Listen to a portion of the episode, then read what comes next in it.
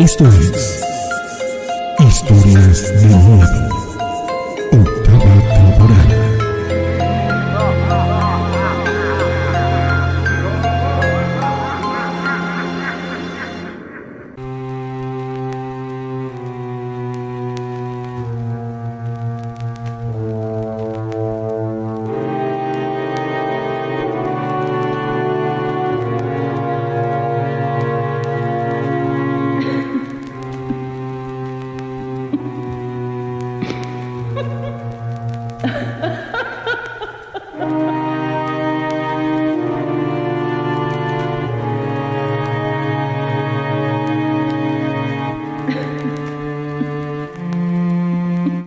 Y señores, gusto en saludarles. Ya estamos listos para iniciar la emisión del día de hoy de las historias de miedo con la rana y el pavo. Qué bueno que nos están acompañando, qué bueno que ya están conectados con nosotros y ya dispuestos para que entre todos saquemos adelante la emisión del día de hoy. Día poco común en el cual tenemos o tendremos historias de miedo, pero eso tiene que ver directamente con el hecho de que el día de mañana no tendremos programa. Tenemos lo un tanto- compromiso. Sí, por lo tanto, la, la- la emisión del, del día de mañana, que sería para mañana, se adelantó para este jueves. Y ese es el motivo que, eh, por el cual estamos aquí, este, tratando de cumplir un poco con, con el compromiso. ¿Sale? Así que ojalá y nos puedan acompañar. Esta noche solo me ven a mí a, a cámara, los que nos siguen por YouTube. Sí. La rana está en la otra cabina. pero Estoy en la no cabina tiene 3, cámara. pero como me pasé la tarde llorando, tengo los ojos hinchados Sí, y no quiero que... Pues aparte de eso no me dio tiempo de, Sí, claro. de maquillarme y todo lo demás, sé, ya- entonces sí, este... ya, ya lo sé, No quisiera yo que me vieran en este estado. sí, claro. Por eso es que este... No, es que de veras, en serio. Sí, yo que dije lo contrario. No me siento, o sea, hoy no me peiné la barba, hoy no me... No me, este, no me traje mis lentes. Dijeras, hoy no vienes guapo. Eh, no, guapo sí. Lo que ¿Ah, no sí? vengo es presentable. Ah, ok.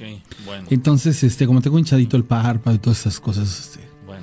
Bueno, es una disculpa, pero hoy no me van a hoy no me van a ver. Es más, todas esas personas que disfrutan y de pronto voltean a la cámara y dicen qué guapo está la rana.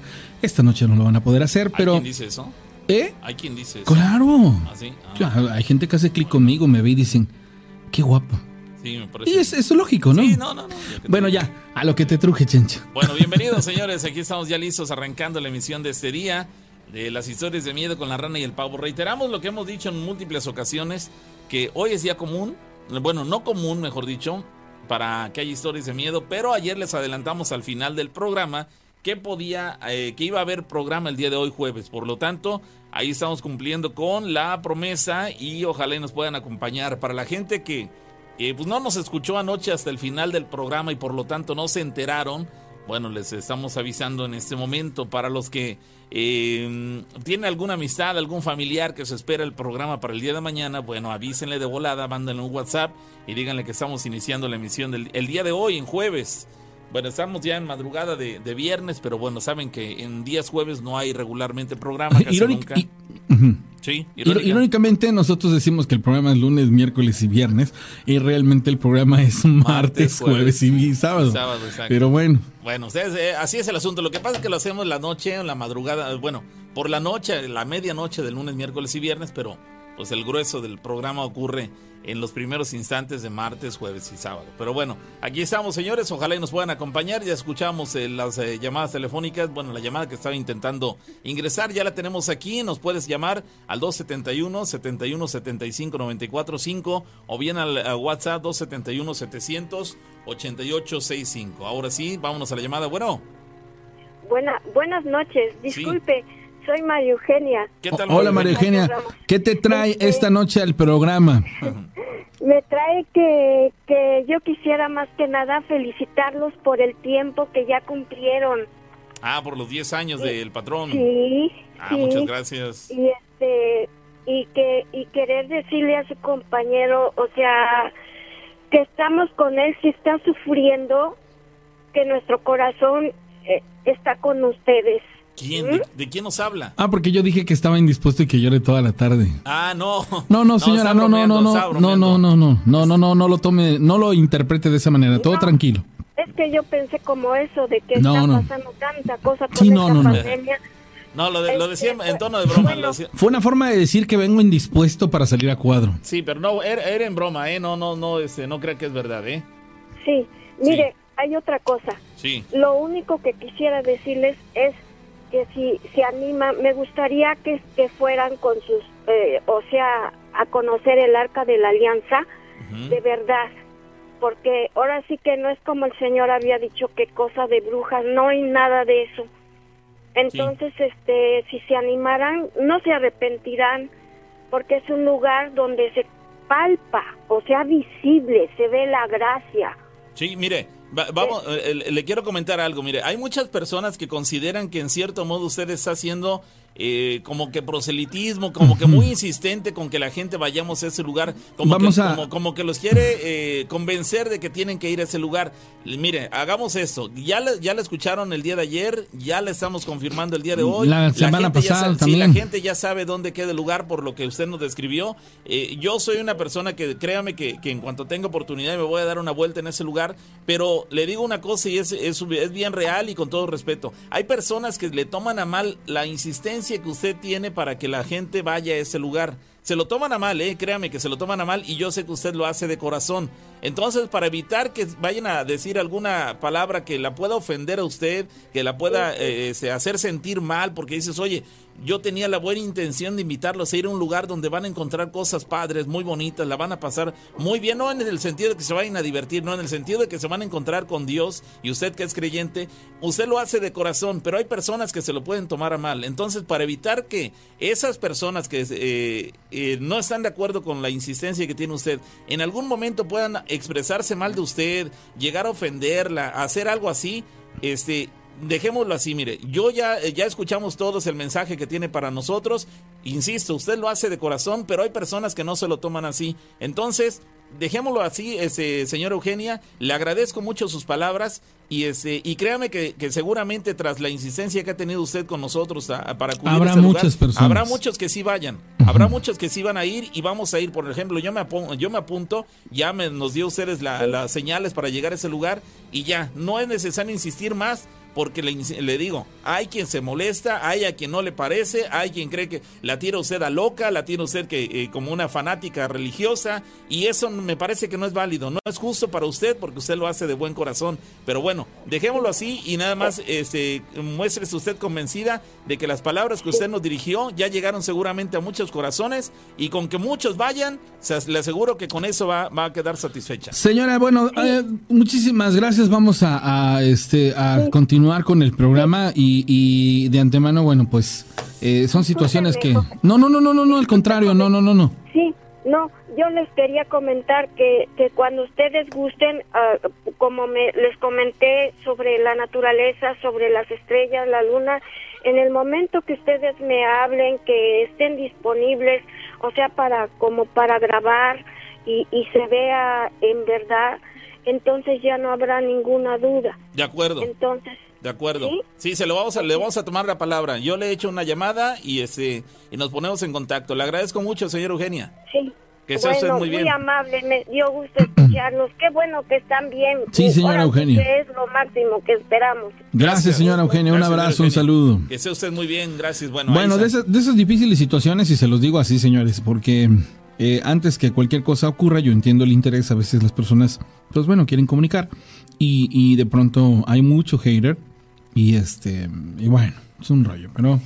Sí, ahí están. Pero bueno, la invitación ahí está. Y bueno, quien quiera tomarlo por el lado bueno, que lo tome. Quien no quiera tomarlo por el lado bueno y lo deseche, también está en su libertad de hacerlo. Pero bueno, ahí están las dos alternativas de comunicación con nosotros aquí a la, cabina, el WhatsApp 271-700-8865. O bien a través de las llamadas telefónicas al 271 7175 945. Sale así, ahí está la, la invitación, las dos alternativas para que este, nos acompañen. Dice por acá, eh, una persona dice...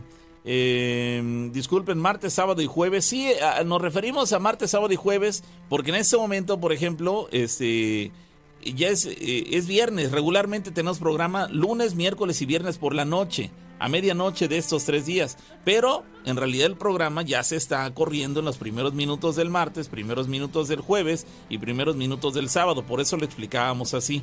¿Sale? Para que quede claro cómo está la, situación. Dice alguien por acá que se reporta con nosotros. Eh, ¿Qué tal? Buenas noches. Mi nombre es David, soy de Córdoba, vivo en San Nicolás. Y les quiero contar una historia. Eso le pasó a una amiga de mi mamá. hace ocho años aquí en la ciudad de Córdoba.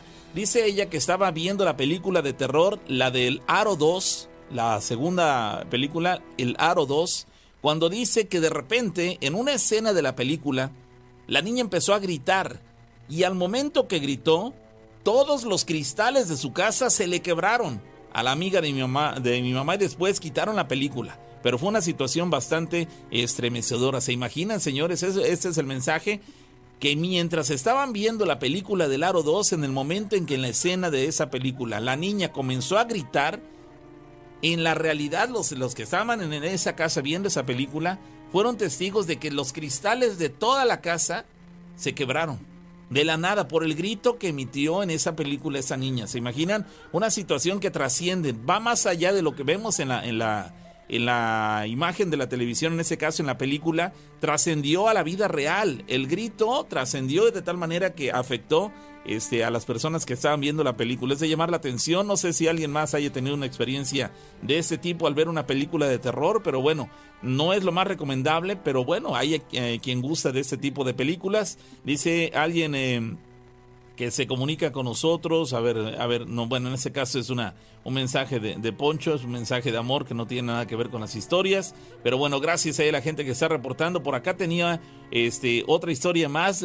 Se comunica con nosotros Adriana Juárez, así se identifica. ¿Qué tal, Adriana? Gracias. Dice, quisiera contarles una historia. Tal vez no es de miedo, pero es acerca del fenómeno ovni.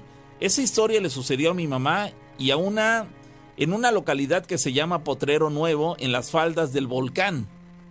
Quiero pensar que se refiere al volcán de el Pico de Orizaba, el, más elevado aquí de México, este, que está relativamente cerca de aquí de la ciudad de Córdoba. Bueno, dice que ese le ocurrió en esa localidad. El lugar se llama Potrero Nuevo, pero se ubica en las faldas del volcán. Empezó el día 20 de enero del año 1958. Tienen la fecha muy bien registrada. Fue un lunes. Mi mamá me platicaba que desde el día 10 de enero empezó a nevar y que duró durante 10 días esta nevada hasta el 20 de enero. Ese día eran las 4 de la tarde cuando empezó un viento muy fuerte a correr, que en una hora se llevó toda la nevada que había caído. Se llevó toda la nevada que había caído. En un momento dado el viento cesó, pero desde el día martes a la hora que iban a cenar empezó nuevamente y que este viento fue tan fuerte que arrasó con árboles de raíz y por mitad mató animales y que acabó con las pocas casas de dicha localidad. Mi mamá me comenta que el viento duró eh, desde el martes en la noche, miércoles todo el día y jueves hasta el día viernes que fue cuando cesó. Pero ella cuenta que durante el día se veían las estrellas brillar a plena luz del día y que en la noche se veía cómo entraban luces y salían del cráter del volcán. Se veía que entraban luces y a la vez que salían del cráter del volcán durante esos días que duró el viento. Y no solamente lo vio ella, sino toda la gente de esa localidad. Lo más extraño es que ese viento solo fue en esa localidad y en otro poblado que se llama Tetelcingo. Ahí solo ocurrió poco tiempo. Pero que la gente hablaba y comentaba que eran brujos en realidad, que eran brujos en forma de bolas de fuego, los cuales entraban y salían del cráter del volcán. También mucha gente comentó que ellos escuchaban como si algo, como si algo se rodara debajo de la tierra. Como rocas rodando debajo de la tierra. Ojalá puedan contar mi historia, que no es de miedo, lo acepto, pero sí es extraño. Fue un aparentemente del fenómeno ovni. Más adelante contaré algunas que me sucedieron a mis saludos y excelente programa. Bueno, señores, continuamos con más de, este programa, invitándolo que, a que se comunique con nosotros al 271 71 75 945 para que se comunique a la línea telefónica directa y pueda usted contarnos su historia. Hace escasos 20 minutos, un poco más, me contactó vía mensaje de WhatsApp una persona que es de otro estado de la República me hizo la siguiente pregunta.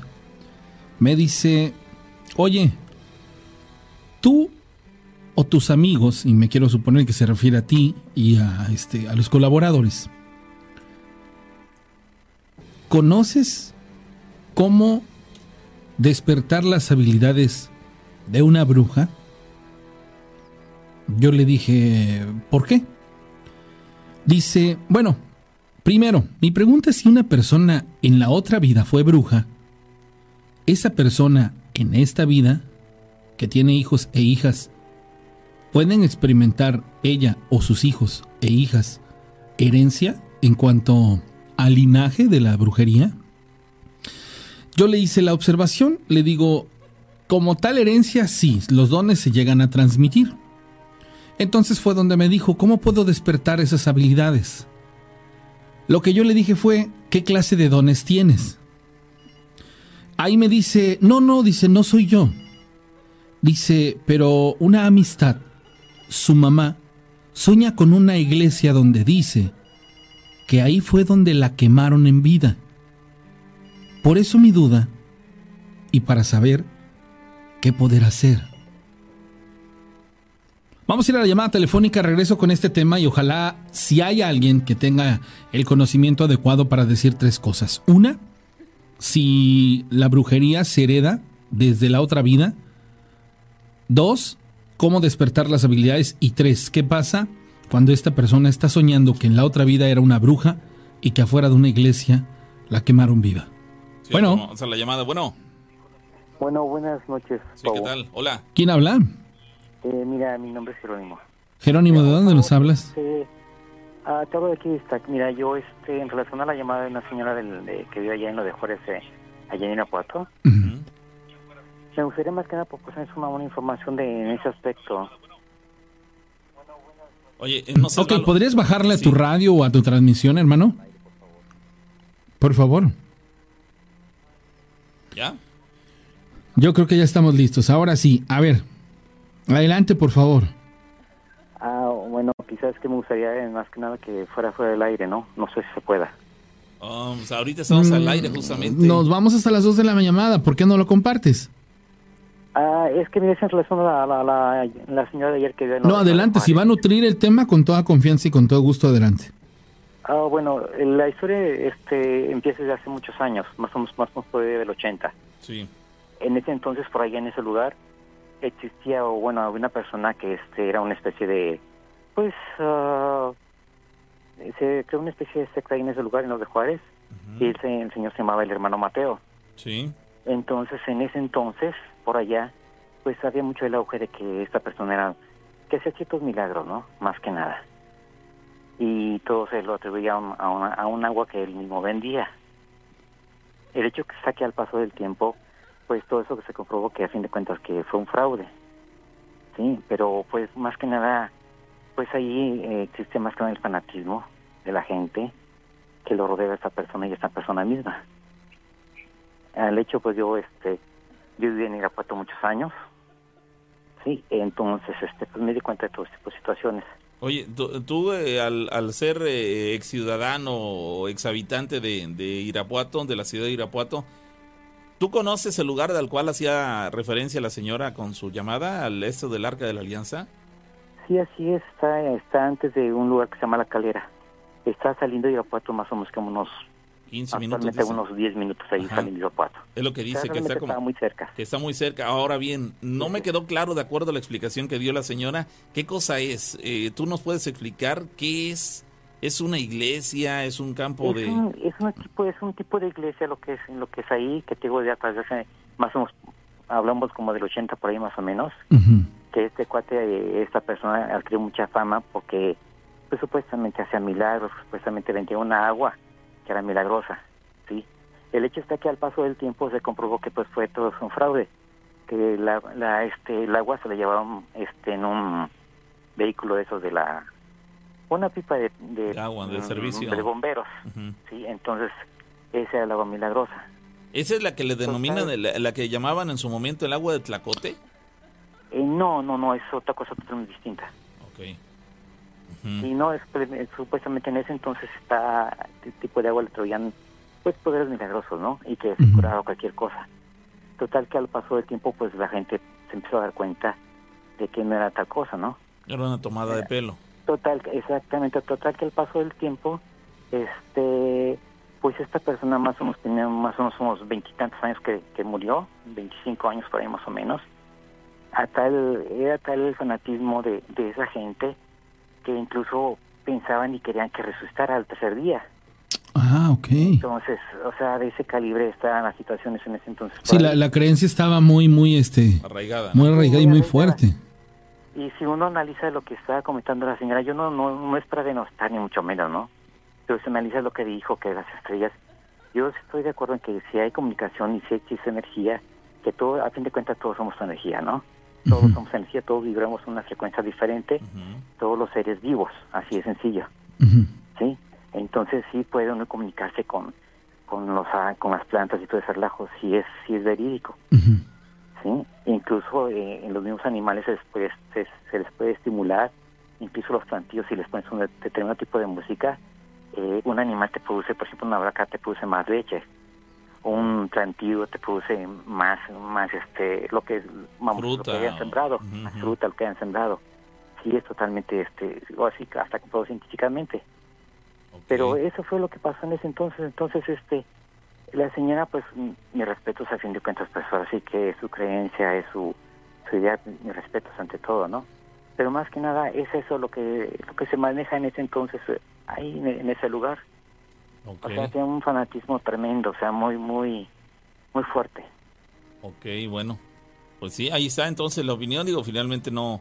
no tú, tú consideras que había mucho fanatismo en re- respecto a lo que ella menciona. Yo veo que, que es muy, muy honesta. Me parece honesta la señora, pero bueno. ah, no, claro, o sea, de ahí no, no- uno no duda su honestidad, porque claro, cada quien ve, tiene su perspectiva particular, ¿no? Sí, claro. O sea, uno, yo, yo no digo que sea mentira, que, que, que no, no, no para nada, ¿no? No soy quien para juzgar. Ujú. Bueno, bueno, pues ahí está la opinión. Muchas gracias, amigo. ¿De qué? Hasta luego, buenas noches. Que estés muy bien, gracias. Bueno, pues ahí están las opiniones eh, que son eh, divergentes respecto a lo que a lo que nos dijo la señora, pero bueno, todo se vale, por eso mencionamos que ese espacio es para las opiniones de toda la gente, pero así como la vez pasada que comentamos a alguien que estaba este, echando por tierra todo absolutamente, pues es la parte que no, no me termina de cuadrar. Pero bueno, continuamos, gracias. Eh, le recordamos WhatsApp 271-700, así tal cual, después 8865 para los que de- desean reportarse con nosotros. Eh, dice, buenas noches, mi historia le sucedió a mi esposa y lo que sucede es que nos gusta ver videos paranormales. Un día, maquillándose, se le cayó un espejo grande, normal, lo recogió. Los pedazos del espejo ese día en la noche tenía un pie abajo de la cama y sintió cómo le jalaron el pie fuertemente, tanto que hizo que reaccionara, pegó un grito y se asustó. Rápidamente yo me asomé hacia abajo de la cama y había un pedazo de espejo. Lo recogí y lo tiré a la basura. Desde ese día siente que alguien la observa. Se oye como en la habitación contigua está caminando algo. Se nos han abierto unas puertas de cristal de un mueble, en fin, pasan, su- eh, suceden cosas. Desde ese día rociamos agua bendita y rezamos antes de acostarnos. Esa es mi experiencia. A partir de que les gustaba ver videos paranormales. No sé, quiero pensar que sí hay una cierta relación entre las personas que son muy adictas a este tipo de videos y todo de lo y este y ese tipo de, material. ¿Se sugestionan? Pues no sé si vaya de, la mano de la sugestión o simplemente como que ellos terminan abriendo las puertas para que estos, eh, este, estas eh, frecuencias negativas terminen llegando a sus vidas y empiecen a suceder ese tipo de cosas. Digo, no estoy diciendo que siempre que alguien haga esto ocurra, porque hay personas que seguramente nunca ven videos paranormales y sin embargo en su ¿Les casa eh, pasan cosas, exacto. Entonces, pero sí es una posibilidad, por lo menos yo así lo veo, que las personas que, que empiezan a ver ese tipo de videos, empiezan a, lugar, a visitar lugares que, que es eh, sabido que, que albergan energías negativas o extrañas o paranormales, pues tienen la posibilidad de llevarse a casa cargando alguna de esas porquerías, vamos a llamarle así. Entonces, eh, yo, vamos, todos tenemos la intención de, de- de aprender y de indagar respecto a estos temas, pero como siempre lo mencionamos, lleva un riesgo, lleva un riesgo y es por eso que quien de repente se adentra a visitar lugares así eh, un tanto eh, paranormales, pues si no va protegido y va al Viva México, como decimos aquí en nuestro país, este, pues lleva cierto riesgo de llevar a casa de vuelta una, una, un ente o algo que no tenía en principio, pero bueno, son, son los riesgos de, digamos, riesgos de la, de la curiosidad. Como dice el dicho, ¿no? El que no quiere ver sombras no sale de noche. Cierto, Esa cierto. es una, una realidad. Dice, hola, ¿cómo estás, Rana? Te comento, mi sacrosanta mamá tenía el don de leer el agua. Platicando con ella me comentó que descubrió que tenía este don por un error y que él, el don, le fue heredado por parte de una tía, inclusive por familia de mi abuelo. Nosotros somos tres hermanos, pero los tres, de ellos tres, solo tenía la sensibilidad de ver cosas. Llego a un punto en el que mi madre me cerró el tercer ojo porque hubo una época en la que veía muchas cosas. Después de que me cerró el tercer ojo, aún sigo teniendo la sensibilidad, pero ya no veo tantas cosas. Mi mamá sigue ejerciendo la lectura del agua y hace un poco de magia blanca. Mira. Wow, qué increíble. Sí, es increíble, de verdad. Llamada telefónica, bueno. A ver, ahí, a ver, espera, la tomamos ahora sí. Bueno. Hola, buenas noches. ¿Qué tal? Hola. Este, habla Rosy de Puebla. ¿Qué tal, Rosy? De ayer que les conté una historia de un, de un camionero. De ayer que les llamé para lo de la historia de un camionero, ¿Sí? ¿se acuerdan? Bueno, este, ahorita escuché la historia o el relato de esta persona que dice que eh, si los dones de... ¿De la brujería? ¿Tú, tú, puedes saber darnos, orientarnos? No, no, no en, en gran parte, porque lo que pasa es que a mí, em, yo les platiqué la historia de una persona de que se le aparecía este eh, el diablo en una en una hacienda. En esa historia creo que tú comentaste que que hay dones y yo ahí comenté que yo viajé a ese lugar donde había dinero y todo eso. Creo que tuve un viaje astral, no sé. Entonces, eh, mi mamá se dedicaba a, hace tiempo a curar este, gente por medio de la energía. Que en esa ocasión te dije que yo eh, estaba predestinada a hacer esa misma labor que hacía mi madre. Y aparte de que este, era mi madre, creo que también mi abuela curaba por medio de la energía, de las hierbas y todo esto.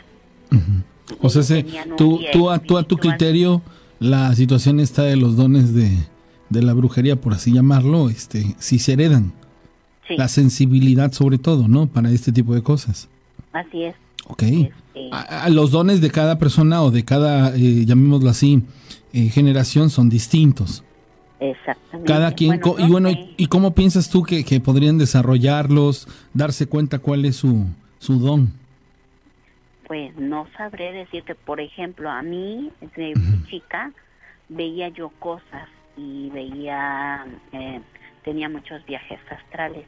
Entonces, este, yo sabía que mi mamá hacía ese tipo de rituales y tenía un guía espiritual. A ver, antes de que continúes, ¿cómo es que tú hacías viajes astrales? ¿De manera natural, inducidos? No, de manera natural. Ah, ok. Se paraban, sí. Este, pero eh, le digo, es, el don viene desde mi bisabuela, de mi abuela, sí, de mi bisabuela, de la mamá de mi, de mi, de mi mamá. Mi mamá practicó un tiempo lo que fue eh, lo de la limpia y todo esto y, curar gente por medio de energía, plantas y todo esto. Mi mamá fue, este, eh, bueno, de las personas que se dedican a este tipo de, actividades, saben que deben de llevar cierta preparación para protegerse de las entidades malas. Yo lo, yo a mí fue natural. Ya fue en una ocasión en que se me presentaba mucho un familiar y, y me mandaba un mensaje que se lo dijera yo a, a los hijos de este familiar que era un tío. Fue cuando Mi mamá se dio cuenta de que yo también traía este este don pero no sé a, cómo cómo apareció o sea lo mío fue natural ya fue que a mí me dijeron eso sabes qué este creo que hace tiempo escuché una de un señor que dijo que era un brujo este que traen el traemos el cerebro abierto de la parte de atrás. Cuando nacemos no Exactamente, que a mí me comentaron estas personas, de hecho fui a un centro en donde a mí me dijeron, ¿sabes qué? Vas a curar por medio de las manos y se te va a presentar, de hecho a mí se me presentó el espíritu que era el que quería que yo lo ayudara a curar. Ah, mira. Y creo que tiene mucho que ver con la historia de tu familiar que, que era un sacerdote, ¿no? Que también curaba por medio de, de espíritus. Sí, que podía él bajar a un espíritu e inclusive hasta viajar Ajá. de manera espiritual. Exactamente, entonces, este, sí son, eh, bueno, las personas que se dedican a esto, sé que son espíritus que vienen a ayudar a, a la persona, o sea, no, eh, mi abuela y mi madre solamente eran portadoras y e- ellas hacían lo que estas personas les decían. Y pueden ser santos, pueden ser personas, como dice la señora que habla, de tribus anteriores. Sí, buen, buen punto ese, ¿eh? Ahí, ahí eh, ese día la señora sacó el, el tema de, pues de las tribus eh, este, ancestrales, ¿no? En este caso de, quiero pensar que hablaban de, de, de indios, de, comba- de comanches, de, de, de apaches, todos ese, ese tipo de tribus tienen cierta relación, todo esto que se habla de, de eh, toro sentado, todas esas que hablan de espíritus, vamos, que mm, pareciera como parte de la broma, pero en realidad ellos sí eran bastante eh, afines con este tipo de, espiritualidad. Sí, de hecho a mí, bueno, estas personas cuando a mí me dijeron, tenía yo como 12 años, que me dijeron, ¿sabes qué? Tú tienes el don, lo mismo que hacía tu abuela, lo mismo que hace tu madre, este, son los dones de que tienes que curar con, por medio de, de la energía de las manos y por medio de, eh, de hierbas. Y, y sí, son espíritus que se te presentan. Y como dices tú, a veces este, se meten a tu cuerpo y, y, y es como este empiezan a hablar o la forma de comunicarse. Sí, es una posesión inclusive lo que llegan ellos a efectuar sobre tu persona. Pero una A me- posesión consentida. O sea, hay, hay- es este consensual lo que se hace ahí. Así es. Entonces a mí cuando me dijeron, ¿sabes qué? Tienes que hacer esto y yo dije, no, pues tienes que, porque tienes el cerebro abierto y si no se te cierra, se te pueden este, meter espíritus malos o buenos. Eh, me dijeron que era como una antena receptora. De hecho, yo nunca lo, lo practiqué o no lo practico. Mi mamá lo practicó hace tiempo y ya no lo hace. Pero este sí me dio a mí bastante miedo, porque pues, sin, sin, practicarlo y sin hacerlo, pues sí veía yo cosas. Sí, eh, Sí, por- está, bien, bien decimos que las cosas desconocidas regularmente el ser humano nos causan miedo, entonces Es lo era- principal. sí, para ti era cierta novedad todo esto, ¿no? sí, pues estaba muy chica, 12 años. Sí, claro. Bueno, Sí, muy bien, Rosy. bastante. Pues te mandamos un abrazo hasta Puebla. Gracias, igualmente. Ese es muy bien. Gracias ahí a la gente que está reportando con nosotros eh, a través de, la alternativa que tenemos para ello aquí con en la cabina. las llamadas 271 71 75 94 5 para los que eh, gusten reportarse con nosotros. Bueno, vamos a continuar con más en esta noche. Gracias a la gente que también nos manda sus WhatsApps. Muchas gracias a todos. Dice, ¿qué tal, eh, Pavo y Rana? Eh, dice, aprovechando el tema, dice una pregunta, ¿a ustedes les ha pasado esto? Igualmente al hablar estos temas durante estos 10 años, yo creo que se refiere al hecho de que, de que se... Dice, ah, ok, se refiere, eh, fue la, es la misma persona que nos comentó que luego de, de quedarse dormida escuchando las historias de miedo, empieza a soñar, dice, yo me quedo, los escucho eh, cada vez que tengo oportunidad, pero en ocasiones, mientras lo hago, me quedo dormida, escuchando su programa. Y cuando esto ocurre, yo empiezo a soñar que soy yo la que está viviendo las experiencias que cuentan. Es decir, ella mientras está dormida y nos está escuchando, lo que seguimos platicando, ella lo, lo, traslada a su sueño y lo vive en su sueño. Entonces nos pregunta que si, que si nosotros, este, al igual que ella, hemos tenido este tipo de experiencias, que lo que platicamos aquí después lo experimentamos en nuestros sueños, en nuestras casas. Personalmente no, ¿eh? Personalmente eh, tengo esa facilidad de no llevarme prácticamente nada a casa, por lo menos hasta donde yo entiendo. Este, no me llevo nada a casa, prácticamente no sueño pesadillas, no, pas- no la paso mal, como que, como que el programa queda aquí y aquí dejo todo y me voy y, y tengo una vida muy normal. Pero la rana es más sensible en ese sentido. Y este, y pues no sé si has soñado después de que hablamos aquí en el programa de todo No. esto. No, tampoco. No, bueno. hace mucho tiempo sí nos, nos eh, clavamos mucho porque digamos que esto es un proceso, señores. Imaginen ustedes que yo he estado de frente de una persona que está poseída grabando. sin sentir morbo, sin sentir eh, miedo, sin sentir eh, una situación más allá de lo profesional que necesito ser para poder estar ahí. Entonces, ¿cómo lo hice o cómo lo logré o por qué les explico esto y en virtud de qué? Ah, bueno, porque cuando empezamos nosotros a romper con la incredulidad y a involucrarnos con ese tema, hablamos de hace ya nueve años, experimentamos cosas. Claro que sí, la mente es muy canija. Y aparte de eso, entre, entra la confusión entre lo de si es real o no. En el, es un periodo en el que aceptas o no aceptas y bueno, pasan muchas cosas. Lo que les puedo decir es que, em, digamos así que la mente tiene que estar fría. Y con fría me refiero a que debemos de aceptar que las cosas están ahí, pero que también nosotros en medida de lo que respetemos de esas cosas no vamos a sufrir ninguna consecuencia. ¿A qué voy? A que si nosotros no nos adentramos, no nos involucramos, no invocamos, no queremos, no pedimos, no hacemos, no aparecemos en el plano espiritual de las cosas que están a nuestro alrededor.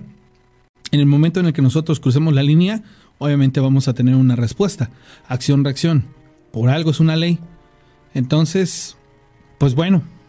Sí, sí, la realidad es que, cada uno de nosotros tenemos una manera distinta de, asumir cada una de esas eh, historias. Hay quien se adentra demasiado en ellas, quien después de, de finalizado el programa sueña esto, la pasan mal.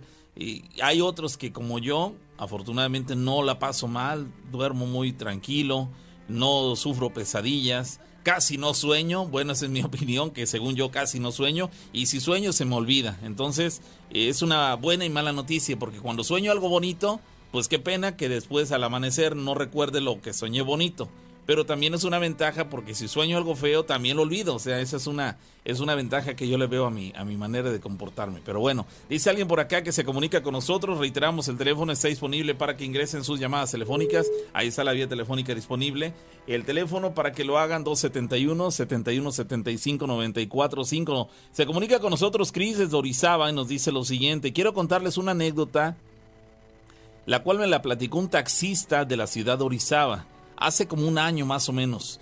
Platicó que él, a él le toca manejar durante las noches y un día, como cualquier otro, aproximadamente a la una de la mañana fue a lavar su coche en un autolavado ubicado por el campo de Cerritos, aquí en Orizaba. Ese autolavado tiene la azotea, el techo de lámina, lámina metálica, y se bajó mientras lo lavaban y hacían su labor los, los empleados del lugar. Pero de pronto, en un momento dado, escucharon que rasguñaban las láminas. Un rechinar que los ensordecía.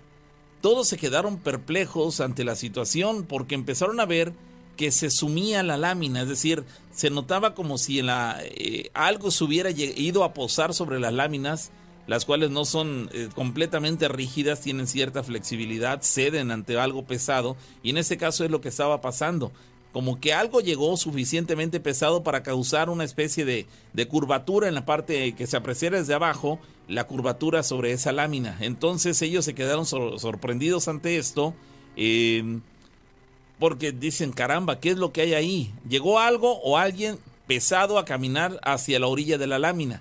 Cuando se acercaron a la orilla para ver si lograban ver algo o a alguien, dicen, bueno, dice él, que repentinamente se asomó un ser sí se asomó un ser, em, asomando su cabeza, la cual estaba toda oscura, así lo, lo describe, la cual estaba toda oscura, y sus manos agarrándose de la orilla de la lámina, es decir, se colocó en la orilla, puso sus manos al borde de la lámina y se asomó a la parte inferior donde se encontraban estas personas.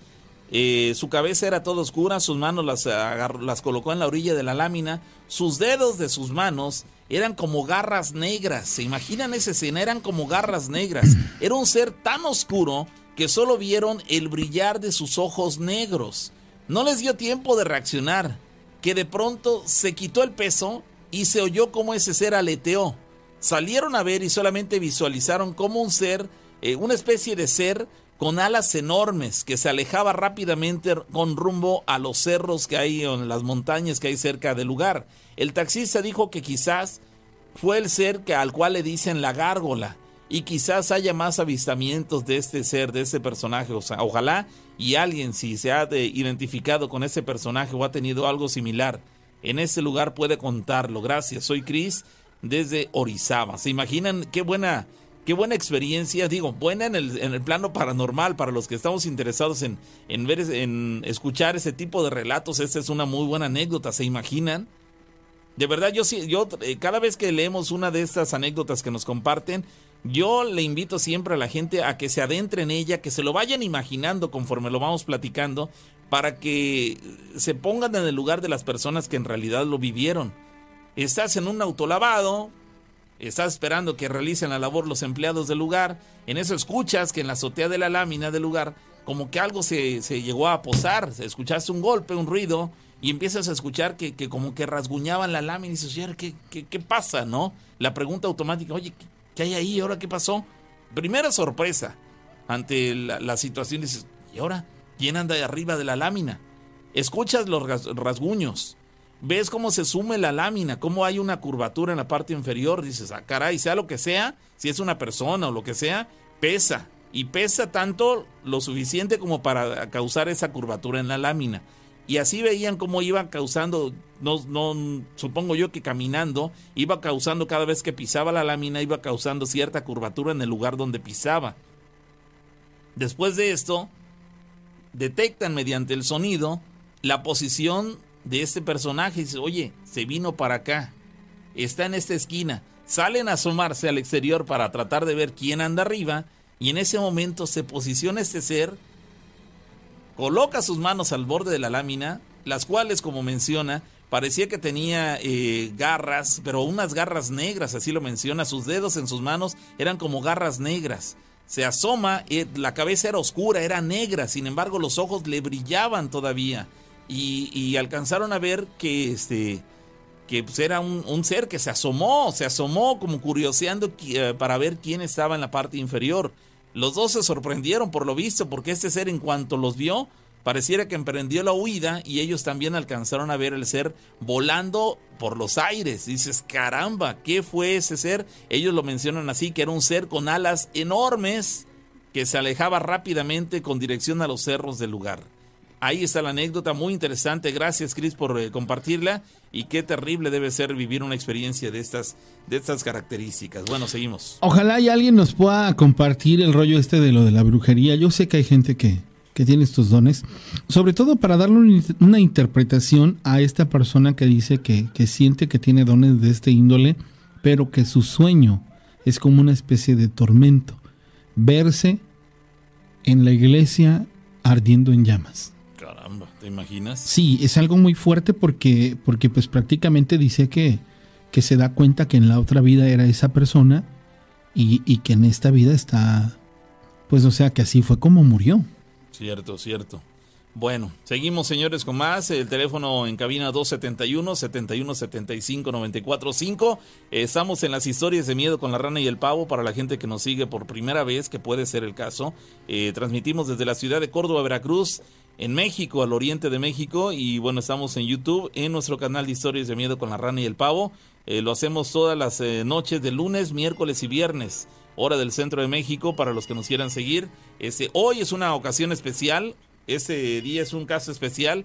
El programa que tendría que ser mañana viernes lo estamos adelantando, lo estamos haciendo hoy. Vamos este, a la llamada. Así que lo, lo, comentamos para que Sí, mañana... lo, lo, hicimos varias veces el día de ayer. ¿eh? Sí, sí, para que mañana no vayan a estar este, esperando el programa y se pregunten qué, qué ocurrió. Bueno, habrá quien sí, ¿no? Sí, por eso. Hola. Bueno. Hola, buenas noches. Sí.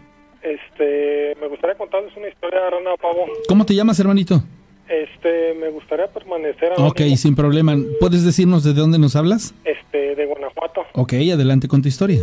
Este, pues esta historia tendría que serán como más de 10 años. Uh -huh. Recuerdo, yo tenía 18 en ese, bueno, en ese momento habían operado a un tío Uh -huh. y este, mamá se había quedado a cuidarlo y pues yo con, ya era noche y iba este, a quedarse otro pariente y pues nosotros íbamos a ir con mamá, yo y otros dos hermanos.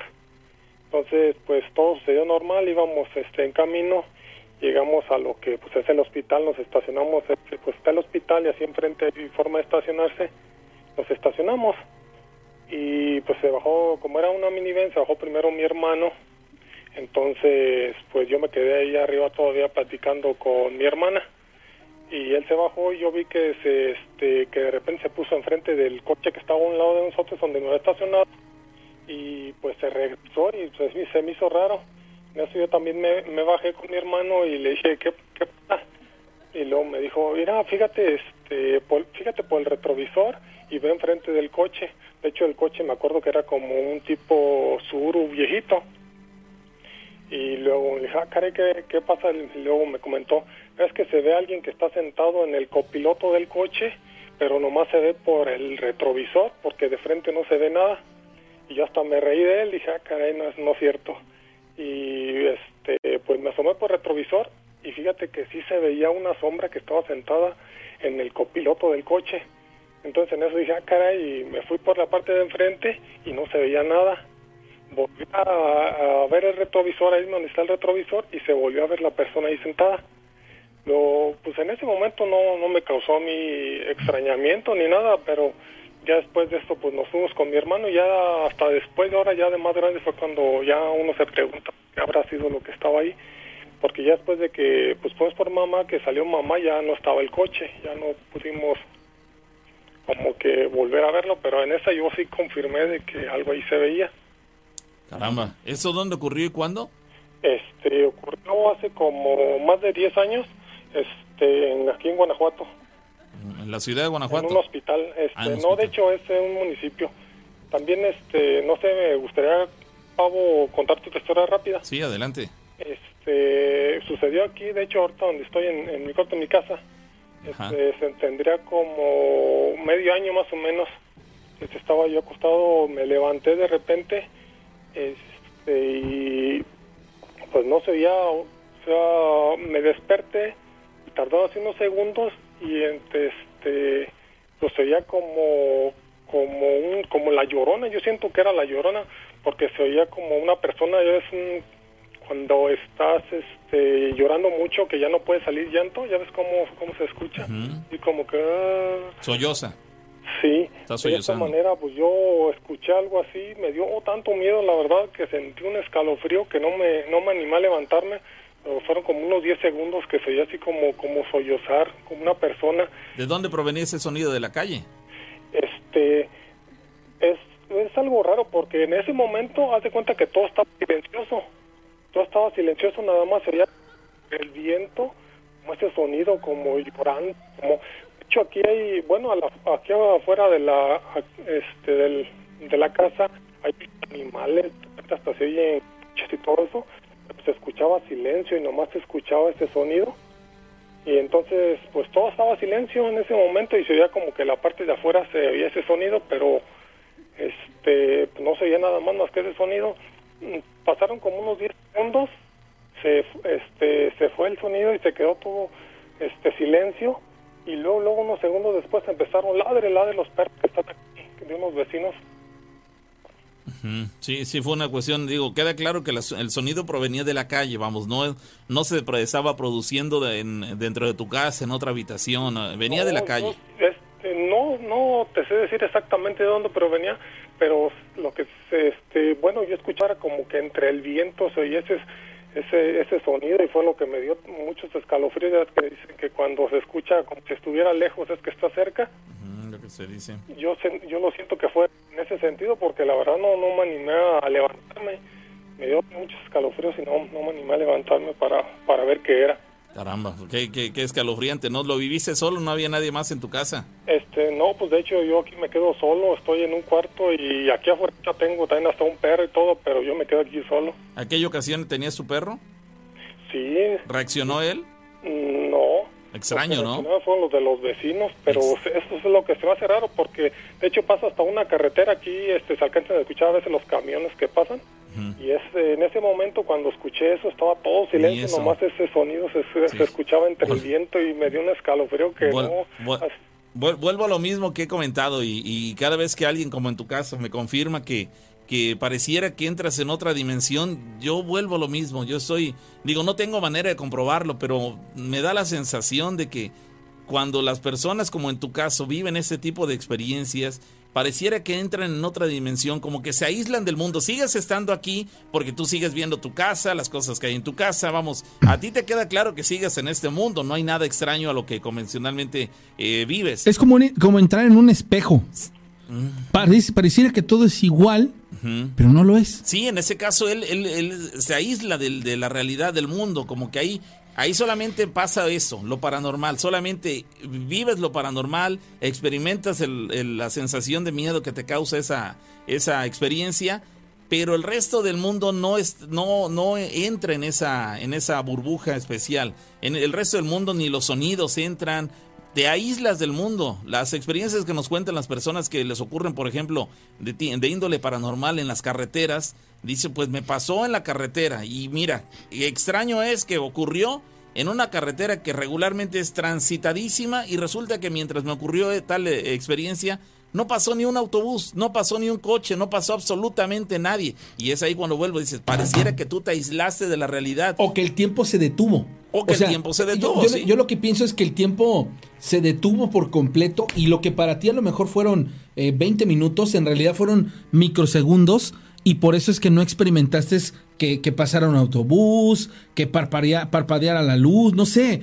Mm, creo que son como las dos líneas a donde nos podríamos inclinar. Sí, en ese caso tú lo viviste también así como que aislado y dices, caramba, ni mi perro, digo, siendo que, que tu perro... de, eh, fue lo que me causó mucho asombro de que no se escuchaba ningún ruido y pues hasta del viento se llega a escuchar el, ruido aquí en el cuarto de que se mueven las cosas o algo así por el aire. Y en ese caso Pero no. en ese momento nada, todo silencio, nada más ese, ese sonido escalofriante. Como si lo hubieras vivido solamente tú y que ni siquiera tu perro lo escuchó.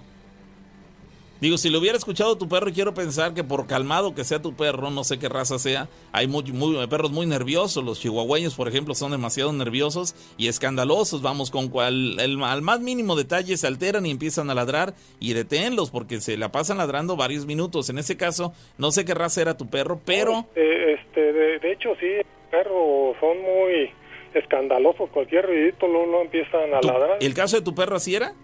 Sí, el perro, cualquier ruidito que oye, luego, luego empieza a ladrar. A eso voy. Cosa y sale corriendo. A eso voy, vamos, tu perro que con cualquier detalle se altera, en ese caso casualmente no se alteró como si él no hubiera escuchado nada y solamente lo hayas vivido tú. Dices, caramba, si mi perro luego cuando no hay casi ni motivo se altera, en ese caso era más que evidente que debió haber reaccionado ante lo que tú escuchaste si él también lo hubiera oído. Pero puesto que no reaccionó, quiero pensar que él no se percató de nada todo lo experimentaste tú. Se, no, se detuvo el ruido del viento, este, no ladró tu perro, eh, los demás perros tampoco, sí ladraron, pero después de la experiencia. Al momento tampoco ladraron los demás eh, perros, no se escuchaba el paso del tránsito de los autos, de los camiones. Entonces dices, caramba, lo viviste tú y, la supuesta llorona, nada más. Así es. Caramba, es, la, parte que, llama la atención y que por lo menos a mí me causa mayor este, tentación. Este, pues bueno, estas eran mi historia, de, no sé si para la próxima me gustaría hablarles. De hecho, yo soy pues una persona que, este, no sé, creo ver desde niño, haber nacido y soñar cosas que, que, van a pasar. Como premoniciones. ¿Experimentas premoniciones? Yo, bueno, yo siento que esto, que es desde niño por algunas historias que, que me contaron mis papás y también últimamente también me, me pasan en ese sentido no sé si después en otro programa pueda pueda este marcarles y hablar un poco respecto de eso. Sí claro claro que sí sí la, te, te, damos su tiempo para que lo platiques. Ahorita ya ya estamos a punto de irnos a la pausa ya platicas un par de anécdotas pero pero sí cuando tengas oportunidad nos marcas y nos platicas porque suena muy interesante. Sí, muchísimas gracias a ustedes y excelente programa Gracias, que estés muy bien. Hasta luego, amigo. Un abrazo. Bueno, pues ahí están las llamadas telefónicas, la gente participando con nosotros. Y tú que tienes algo que contarnos, eh, es momento que lo hagas. Aquí, antes de irnos a la pausa, vámonos con una anécdota más que nos hace, llamar, eh, nos hace llegar esta chica de nombre Yamilet. Dice: Quisiera contarles lo que a mí me sucedió. Hace como ocho años más o menos, nos dice, estaba yo pequeña y tenía, que será, unos 15, unos cinco años. Quiero pensar que en la actualidad entonces tendría como 13. Bueno, mis papás me llevaron a, la, una pizzería, aquí a la vuelta de las instalaciones de la radio y la avenida 2, no voy a decir marcas, ni, ni, ni nombres, ni nada. Dice, estaba todo normal, estaba todo tranquilo, insisto, yo tenía 5 años de edad. Y comí pizza y todo bien hasta el momento, pero en ese instante, después de hacerlo, me dieron ganas de jugar.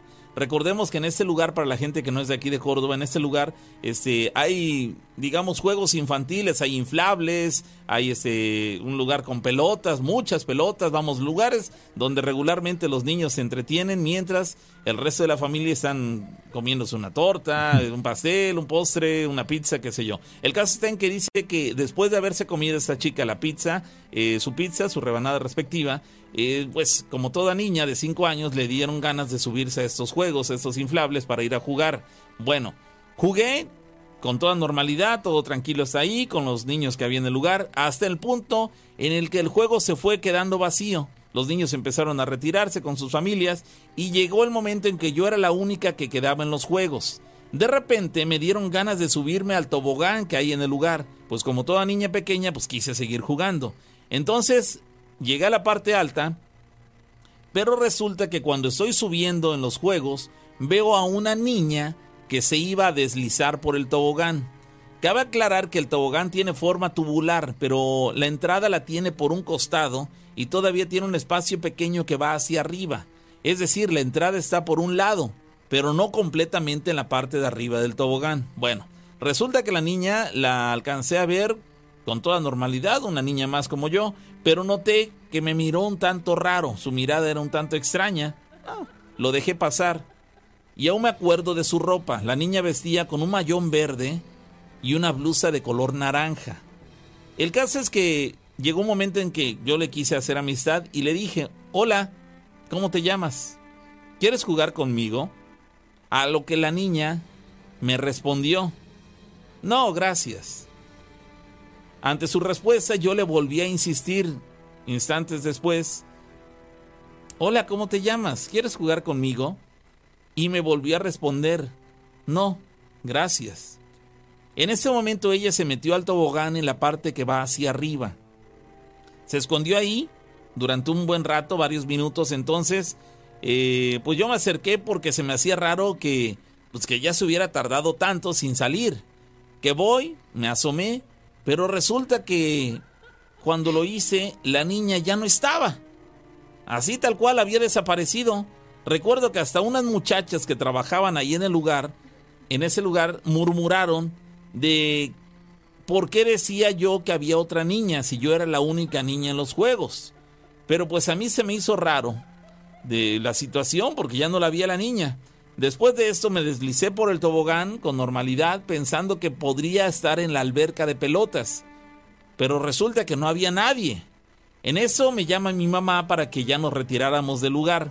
Salimos del restaurante y todo normal, tanto que busqué a la niña si estaba con su familia en alguna de las mesas de ese lugar de la pizzería, este, pero no. Mi familia y yo éramos los últimos en el lugar. Esa es mi anécdota. Saludos aquí desde Córdoba.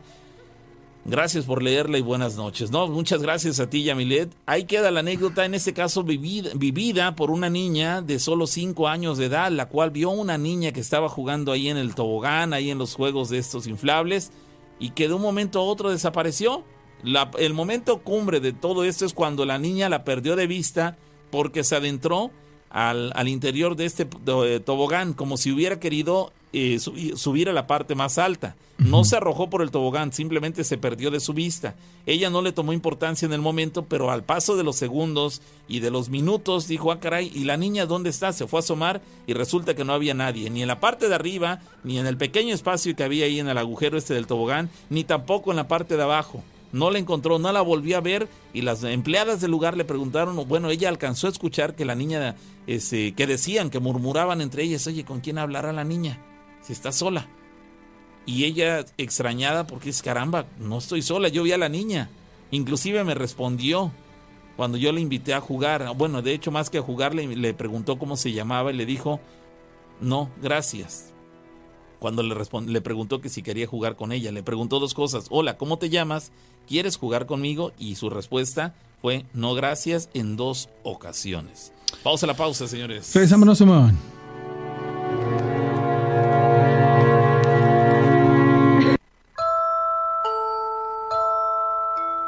Historias de miedo. Octava temporada. Bueno, señoras y señores, continuamos con, con el programa y bueno, eh, les he de decir que... que... Estoy esperando si, ver si, si, si me escucho o no. Ah. Bueno, señoras y señores, continuamos con... Me escucho perfectamente. Bueno, la cuestión es que quería. A ver si me pueden poner ahí eh, las 374 personas que están conectadas. ¿De dónde me están viendo? Más bien de dónde nos están acompañando. ¿Sale? Este, saludos a Alexa Yokotu, a, a Janet López. ¿Cómo estás? Mi querida Janet, te mandamos un saludote. A Rosy. ¿Cómo estás, Rosy? Este. A Oscar Borhorst, que lo dijo bien. Mañana tenemos un embotellamiento. Va a estar bastante bien a Juan Uriel Paniagua, le mando saludos a Alarqui Viveros, a Samuel Cobos, a Fernando Mantilla, ¿cómo estás, hermano? Ay, ay, ay. Bueno, a Messi le mando saludos también. A todos los conectados el día de hoy. Hay, algunas personas que nos han contactado fuera para contarnos algunas historias. Muy, muchas gracias por hacerlo. Dice Daniel Canseco, soy de Orizaba. Estoy de guardia. Vientos, hermano. So far, so good, so what? Pero dice, manda saludos, Rana. ¿Pero quién eres? Alcanforina de Cancún. Órale, Giovanni. Este, vientos huracanados. Ángeles Yasmín Mesa Roldán de Cuautlancingo. Yasmín Mesa. Aquí, aquí en Córdoba yo conocí a una chica que se llamaba Yasmín Mesa hace 10 años. Fabiola Wizard de Hamilton, California. Gracias. Janet está en Houston, Texas. Rosy.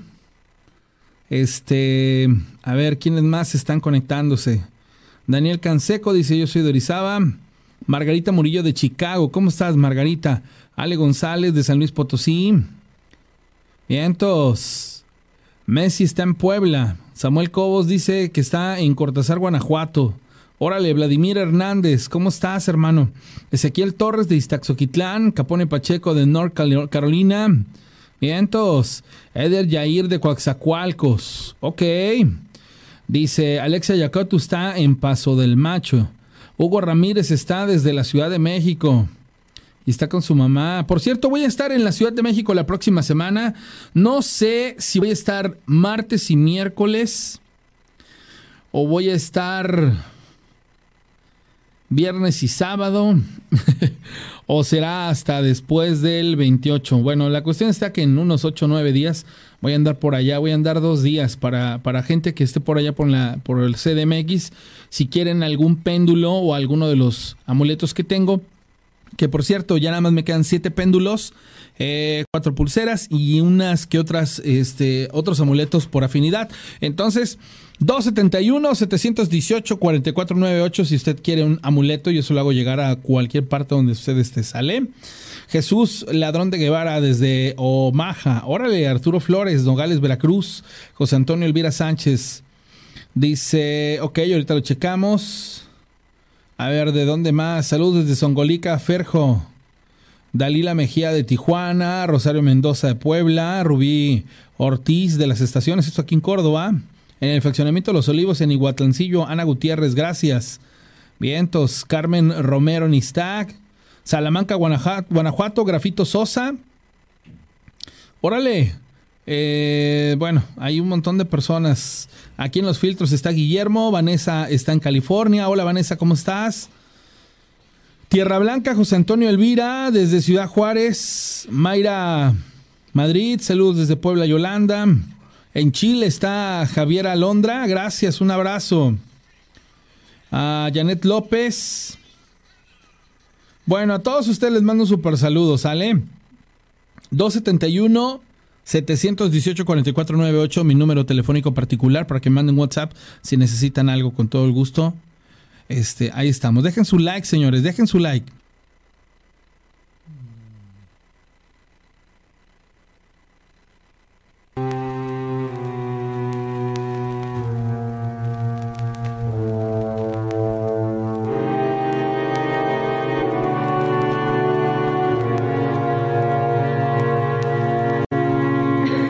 La una de la mañana con ocho minutos en la emisión en vivo. Para los que nos siguen en diferido, bueno, pues, evidentemente la hora no coincidirá, pero bueno, en el programa en vivo de las historias de miedo con la rana y el pavo de esta noche de jueves, madrugada ya de viernes, eh, el viernes 21 de mayo de 2021 aquí en la ciudad de Córdoba, Veracruz, México. Eh, bueno, estamos eh, ya iniciando la segunda hora de este espacio, por lo tanto, les invitamos para que se comuniquen con nosotros. Aquí tenemos una llamada telefónica. Sí, bueno. Bueno, buenas noches. Sí, ¿qué tal? ¿Quién habla? Una historia que me pasó hace tiempo. Sí, ¿dónde ocurrió eso? ¿Quién habla primero, hermano? ¿Cómo te llamas, amigo? Eh, Irving. Ok, Irving, ¿de dónde nos hablas? Eh, bueno, yo soy de Río Blanco. Ok, Irving, adelante con tu historia. Este, lo que pasa es que, vea, cuando recién había nacido mi hija, no se había bautizado. Eh, pues ahora sí que en esa ocasión llegamos ya un poco tarde a nuestro hogar. Eh, después nos llegó a visitar mi suegro ya un poco tarde, creo que eran como a las 12, una de la madrugada, porque llegó de viaje él y quería ver a mi hija. Este, pues nada más tuvo media hora, salen y se, pues, ah, se retiran, ¿no? Nada más se quedó mi esposa, mi hija y yo. ¿Sí la vio? Este, sí, sí, sí la vio. ¿La cargó? Como él, él maneja este una unidad, usa tráiler, llegó de viaje, la vio, se fue. No me pareció muy inteligente de su lo parte. raro ¿eh? ahí de esa situación fue de que yo le decía a mi esposa, oye, ¿sabes qué? Este, la noche yo la siento así como que pesada, le digo, porque salimos a dejarlos de, del- de un cuarto que vivíamos al portón. Yo sabes qué, vámonos ya a meter, porque se, se siente, el- yo, yo, siento la noche así pesada, no sé, este, algo raro, ¿no? Pues haz de cuenta que cerramos la puerta y da su un silencio de que ni perros ni grillos Nada. aquí no no bien bien bien bien rarísimo eh, pues prendo la tele y a lo lejos se comienza a escuchar un llanto pero un llanto así o sea no era no era un de como de una tipo mujer pero como si le estuvieran dando una golpiza. Y créeme que nada más recordarme sí como que todavía se me eriza la, la piel no pues no le hicimos tanto caso porque pues, lo escuché yo después lo escuchó mi esposa. Y como todavía no se había bautizado a mi hija le digo sabes qué pues duérmete tú no este pues, yo voy a tratar de mantenerme despierto. Por cualquier cosa eh, te digo lo raro es de que me vence el sueño eh, cuando mi esposa me despierta, que eran como las 5 de la mañana porque tenía que darle de, de este pecho a mi hija, tenía la almohada en la cara, ¿Quién? hasta ahí, o sea, mi, mi hija, mi hija, tenía la almohada con la que dormía yo, abrazado, este, en la, en su cara. Digo, a lo mejor y dice uno, bueno, pues o sea, dentro de tu sueño, pues a lo mejor se la ¿no? Sí, así voy de acuerdo. Pero pues por la situación que, que pasamos ahí, digo, pues mi esposa puso la escoba al revés, pues todo el tipo de creencias, ¿no? De las abuelitas, que el sombrero, que las tijeras, que el agua bendita, que la imagen, todo eso en un cuartito donde nosotros este vivíamos y empezábamos nuestra familia. La, la imagen de la Virgen de Juquila tirada abajo de la mesa. Un angelito este bendito que le había regalado igual a mi hija, quebrado igual abajo del- de la cama. La escoba tirada también abajo de la mesa. Este, las tijeras, o sea, un tiradero como Eh, no tienes idea. ¿Eso lo encontraron así a la mañana siguiente o en qué momento? Exactamente cuando amaneció y ya salió el sol. Pues sí se nos hizo un poco raro porque dejábamos un foquito para que no se quedara el cuarto a oscuras. El foco fundido. Entonces comenzamos a ver y digo, no, pues ya son varias cosas. Digo, pues, sí pasó algo, ¿no? Y todas y- vivía y nuestra y- abuelita. Bueno, y- mi abuelita, y todo eso, eso en una misma noche, ¿no? exactamente todo, todo pasó, que te digo, de una y media de la mañana a cinco de la mañana. Ujú. Pero es que era un lamento que te digo, o sea, nada más tan solo ahorita con el simple hecho de acordarme, sí te, te cala hasta, hasta dentro del, del, del cuerpo, ¿no? Eh, yo no, no, no encuentro una palabra así como para decirte o, o describirte el lamento, el llanto, como de una mujer, porque no no iba chillando, sino que nada más iba diciendo así como que... Ah, Ah, pero o sea, la finura ¿no? de, de, de escucharlo y, y cómo viene de, de, digamos, del sur hacia el centro de Río Blanco. Eh, pues pero es un lamento horrible. Eso fue en el centro de Río Blanco. de esto, digo que una, no, no se había bautizado mi hija cuando, y ahí te va igual algo no más raro aún, que ya cuando mi esposa la siente igual, que le, le- que le comenzábamos a dar un poquito de, de comer, bueno, ella, no sé cómo es de que se percata que en la, en la palma de la mano, precisamente donde tiene la M, estaba así un chupetón, pero bien marcado, bien marcado así, la mano así, un moretón o chupetón. Digo, no, pues, sin duda alguna fue algo malo. Eh, pues, no sé, corremos a lo mejor con suerte de que mi esposa haya despertado, porque creo que sí, estaba pataleando mi hija de que tenía la almohada en la cara, ¿no?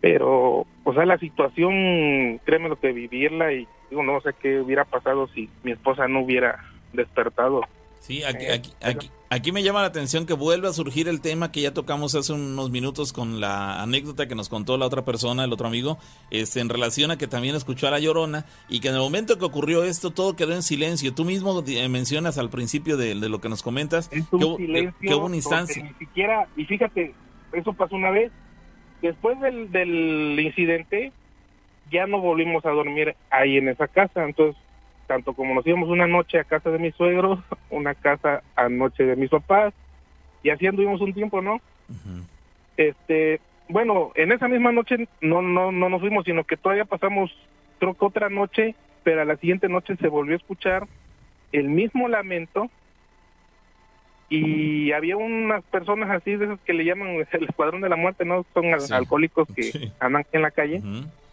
eh, a la otra noche volvemos a escuchar el mismo lamento, pero pues ya no le hicimos tanto caso, ¿no? Igual pues algo malo y lo mismo, ¿no?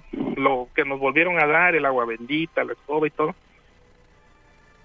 Lo curioso es de que, digamos, los perros que, que teníamos nosotros en la casa en ningún momento ladraron. Los que eran de los vecinos de unos tíos que viven juntos y así alrededor, todos ladraban, menos yo yo reconozco el ladrido de mi perro, ¿no? Teníamos dos y ninguno de los dos ladró. Ladraban los de junto, de izquierda, derecha, enfrente. Y después así de la nada, todos los perros callados. O sea, nada más como que el, el zumbido de, de tu porque ni siquiera un grillo, ¿no? Y o sea, Así pendiente de que saber que se escucha. Eh, no sé, como a 20, 30 metros que ya está a la esquina, se comienza a escuchar otra vez el lamento y ya se comienza a alejar, a alejar. Claro, eso, Temprano, ajá. o sea, eso, eso pasó tengo otra vez como a las 2 de la mañana. Temprano ya como a las 7, no, pues salgo yo, sale mi esposa, y ya la gente andaba así como que movida, ¿no? Había una casa abandonada y ahí se metían a tomar los, los señores, que te digo, ¿no? De- Del cuadrón ese de la muerte. Un señor amaneció muerto. Entonces, pues asocian de que a lo mejor ya haya sido la, muerte o no sé, algo. O algo, pues, algo raro pasó, ¿no? Porque pues donde se escucha y luego también amanece muerto el chavo este sentado con las manos así cruzadas, pues nada más se le veía así como una, una sonrisa. Eso fue como que para decir, ¿sabes qué? Pues vámonos de aquí, ¿no? Porque pues, alguna hay algo, hay algo malo y pues, la niña no se ha bautizado. Y pues te digo que anduvimos un día acá o una semana acá y una semana allá.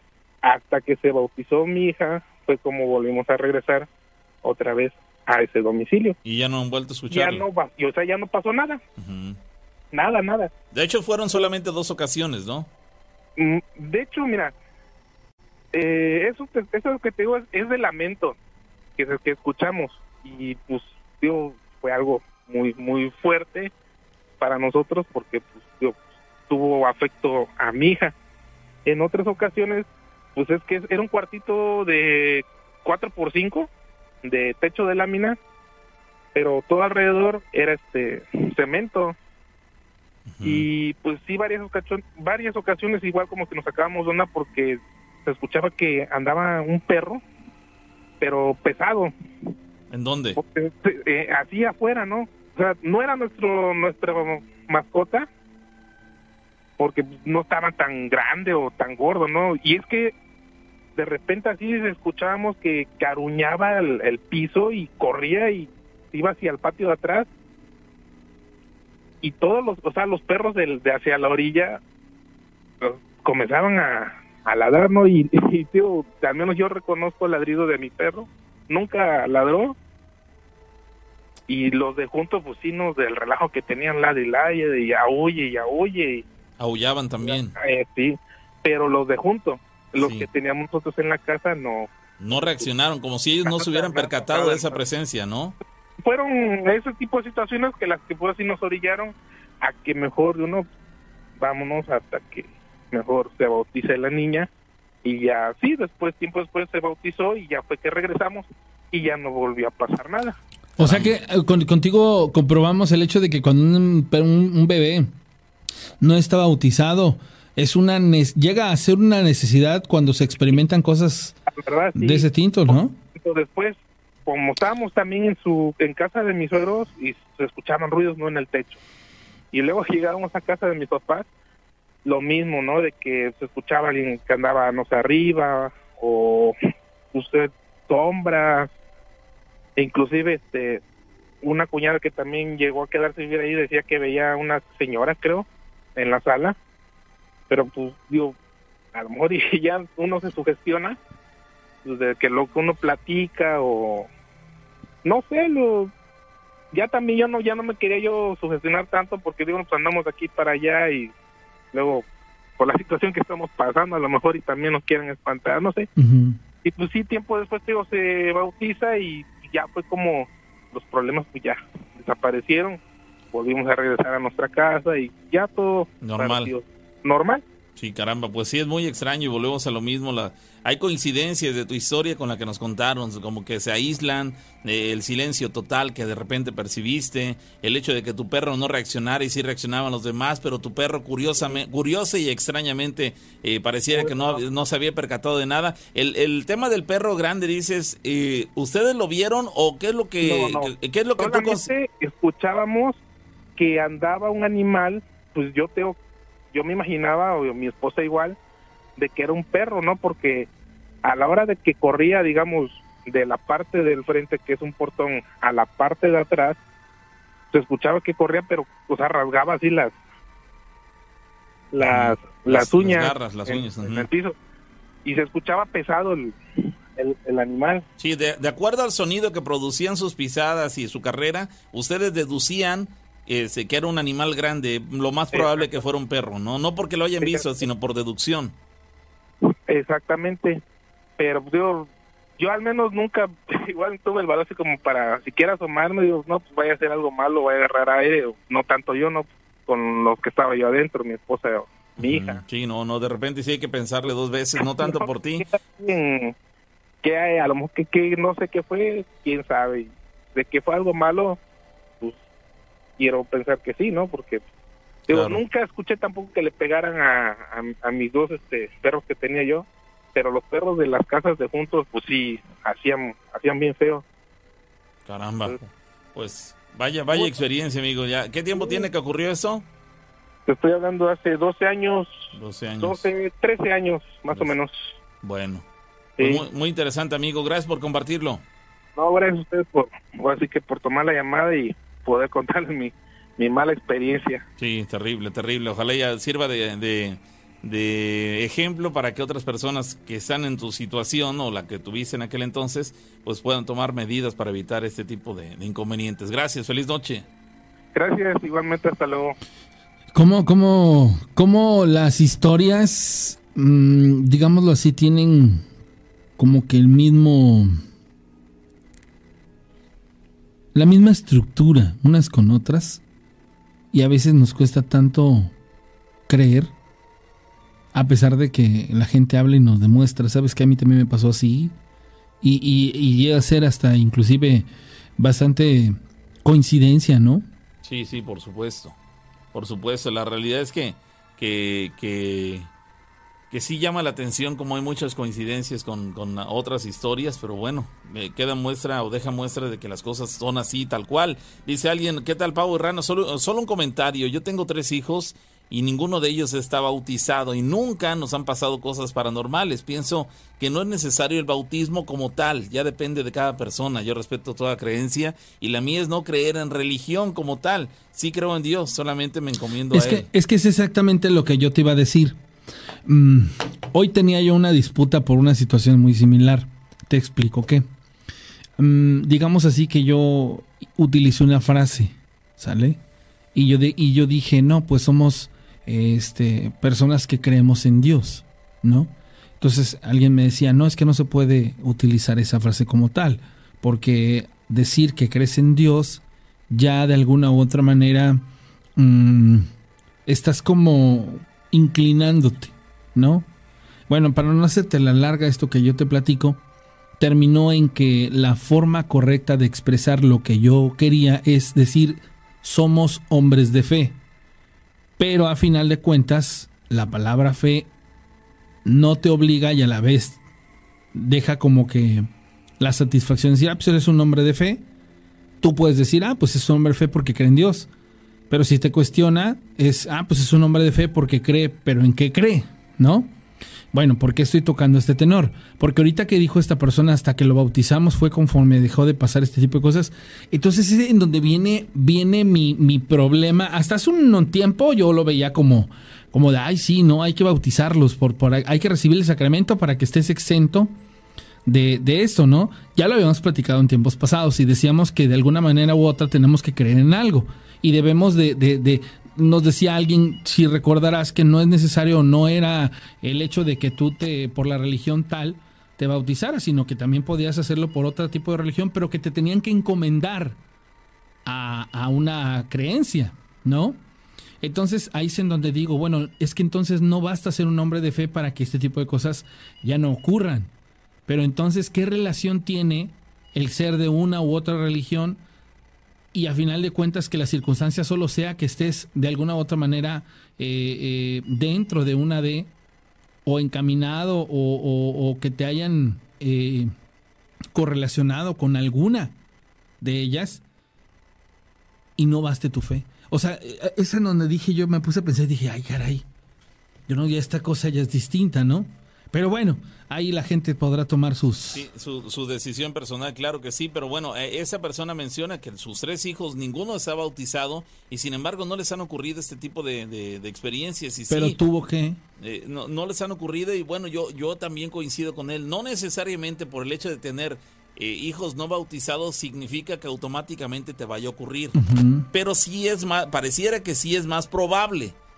Eh, en tu caso has corrido con fortuna, no sabemos exactamente el motivo por el cual nunca has pasado por algo así. Enhorabuena, qué bueno por ti, pero sí que seas consciente de que la posibilidad de que de que se presenten ese tipo de, de acontecimientos en tu familia por no tener tus hijos bautizados está latente.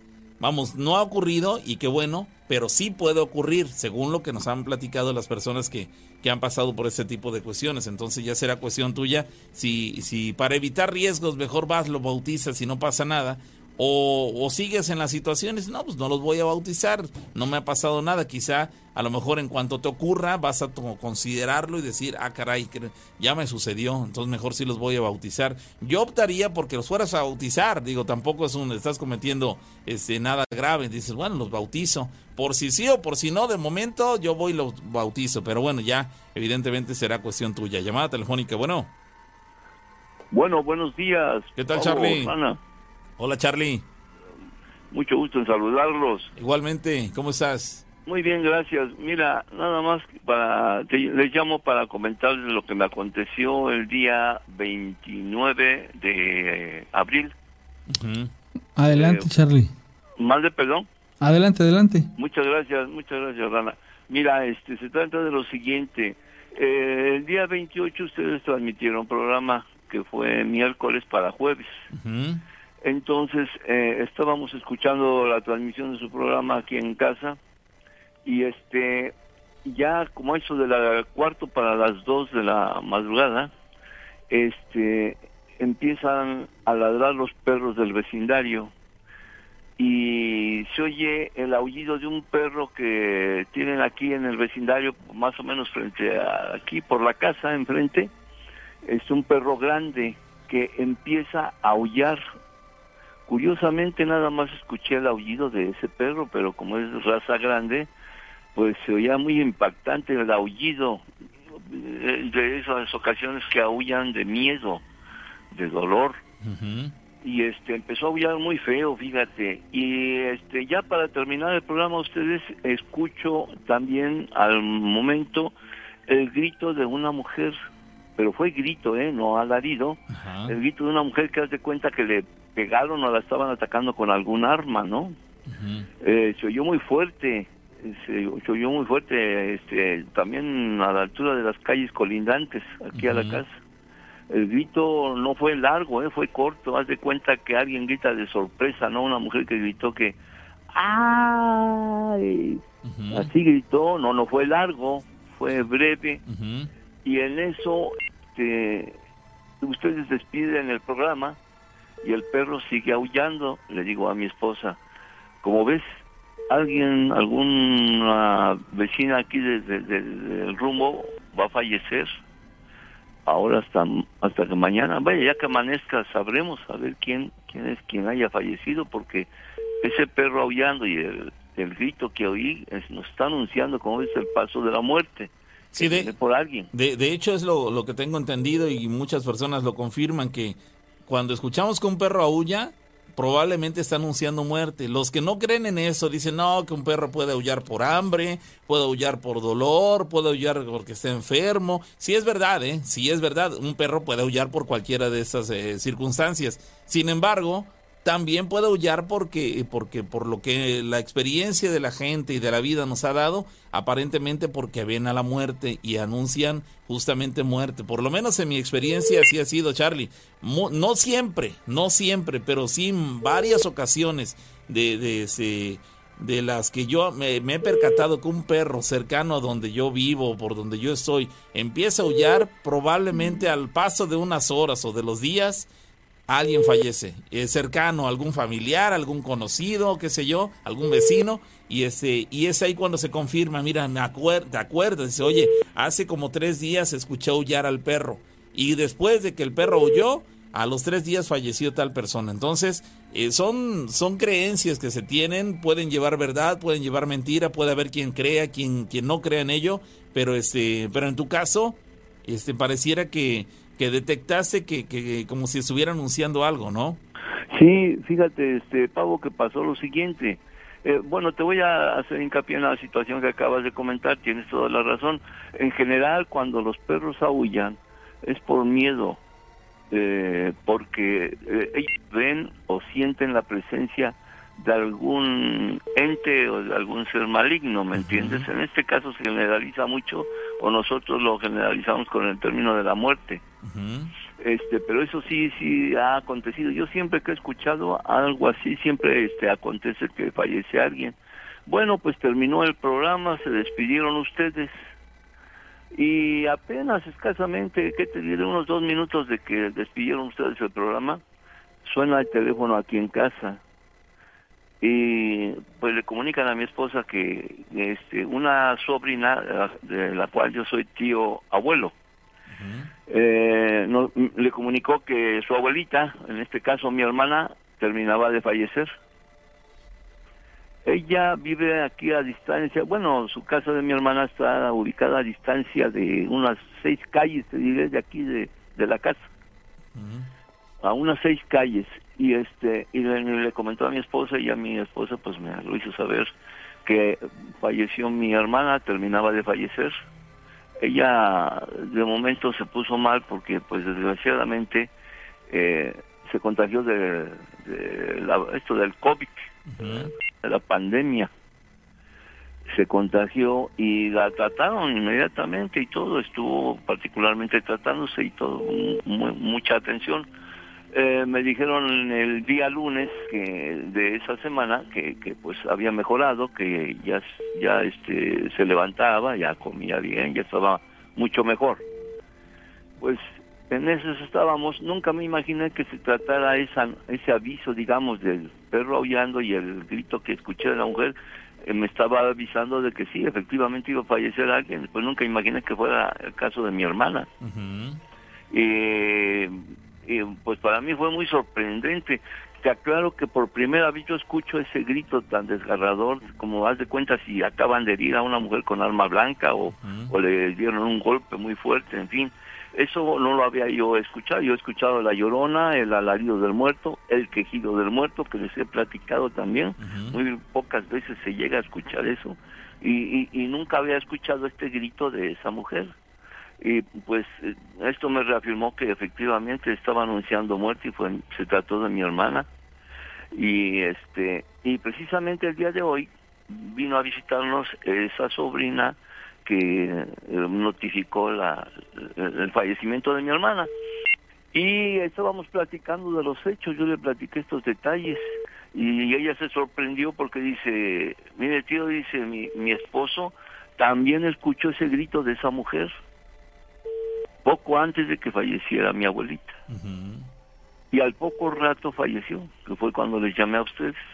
O sea que te digo que coincidió el grito que escuché yo aquí con mi esposa y este y lo escuchó también su esposo de ella. Ellos viven ahí en la, en la casa precisamente, eh, eh, en la casa donde vivía mi hermana, pues, la casa de mi hermana.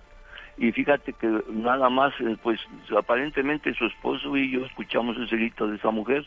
Y sí, los perros se soltaron a ladrar, como no te imaginas, todos los perros aquí del vecindario se soltaron a ladrar después del grito de esta mujer. Y curiosamente no aullaron todos los perros, sino que nada más uno, te digo, era el que estaba aullando. Sí, sí, sí.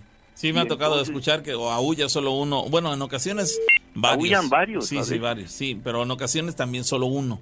Solo uno. Sí. Y, y pues fue una situación muy extraña, te digo, pero sí todo aconteció que pues terminó sí en que me notificaron el fallecimiento de mi hermana. Pues qué pena, qué pena. ¿Qué tiempo tiene eso, este, Charlie? Fue el 29, la madrugada del 29 de, eh, abril, o sea, tiene 20 días, este, pavo.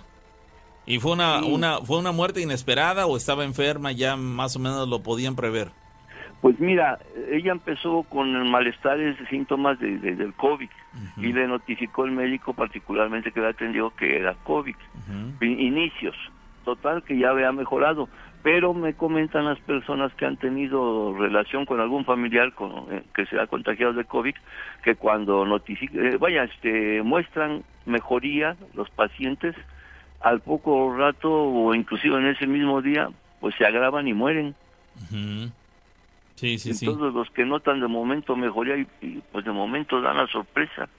Caramba. Quién sabe si así sea en muchas ocasiones ese término de de síntomas en esta enfermedad. Quién sabe, caramba, pues qué pena ese... eso fue lo que aconteció. Y ahora mira, tocante a la llamada que escuché antes de que llamara yo, eh, eh, bueno, no, no, no, no la llamada en sí, sino que este, un señor que les comentó que tres hijos tiene y que nunca los bautizó y no le pasó nada a, sus hijos, ¿no? Tocante a la presencia de las brujas. Entonces la llamada este anterior le, comentó este señor que a su niña parece era una niña sí le, le chupó la bruja.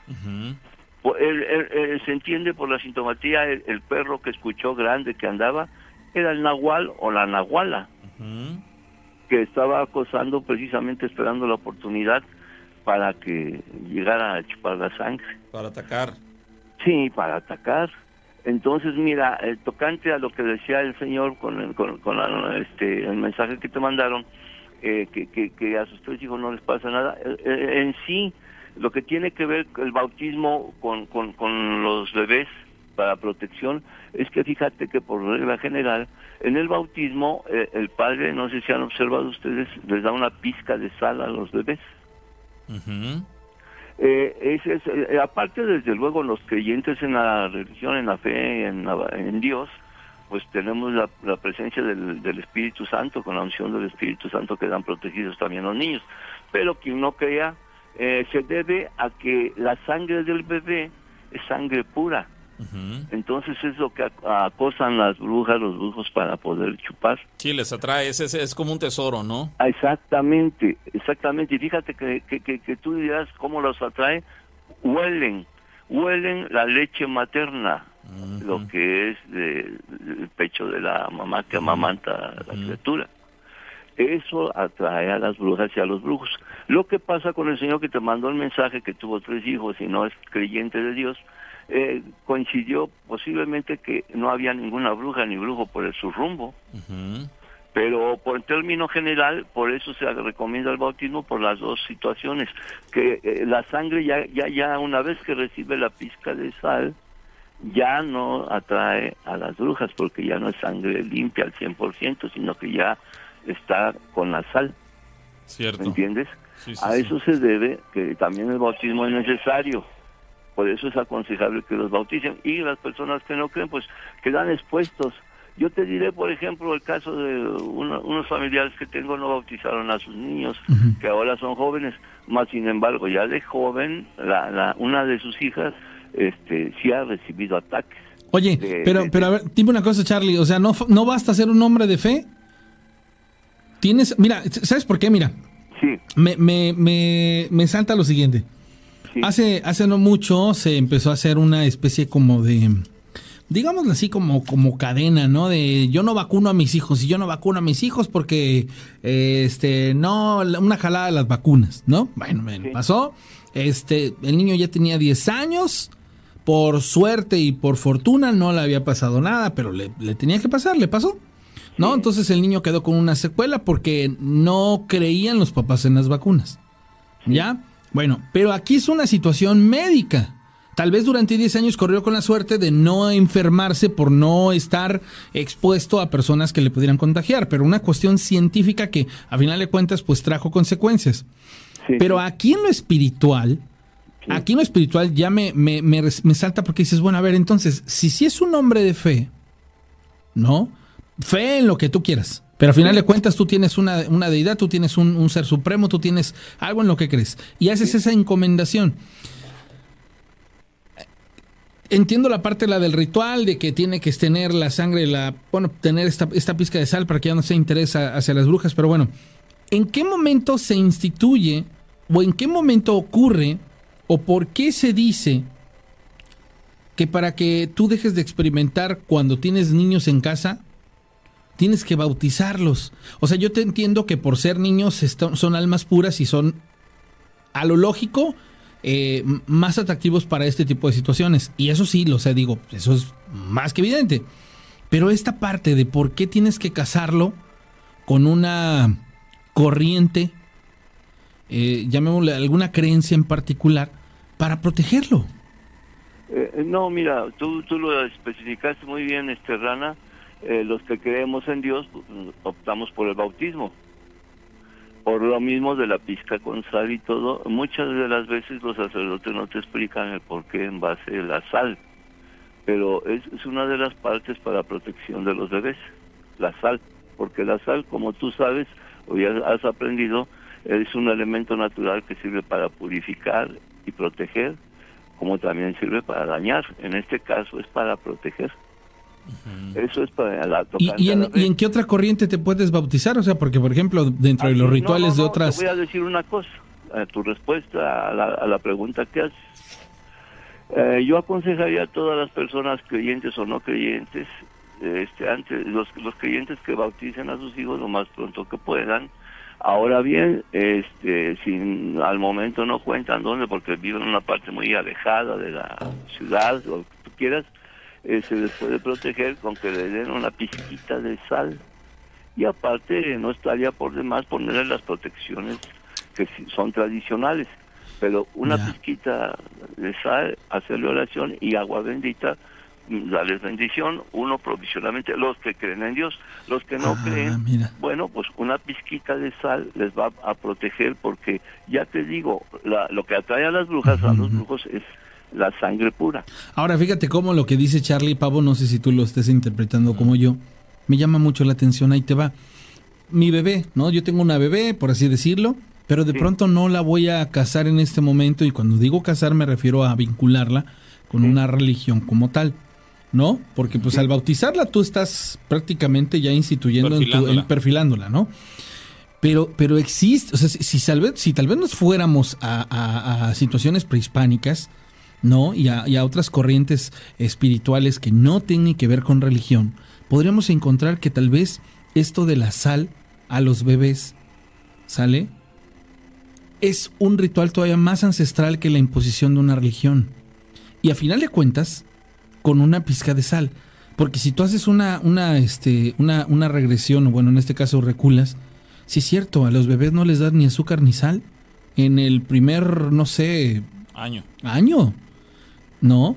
Pero resulta ser que si tú les das esa sal, bueno, pues esa sal ya de alguna manera significa a nivel ritualístico una, una situación en particular para estos pequeños espíritus en la trascendencia con, con, con- con tener un vínculo espiritual con ese tipo de situaciones. Sí, sí, es una. Y es Entonces, que la ay, sangre, güey. perdón que los interrumpa, la sangre ya queda contactada con la sal, ya no es una sangre limpia al 100%.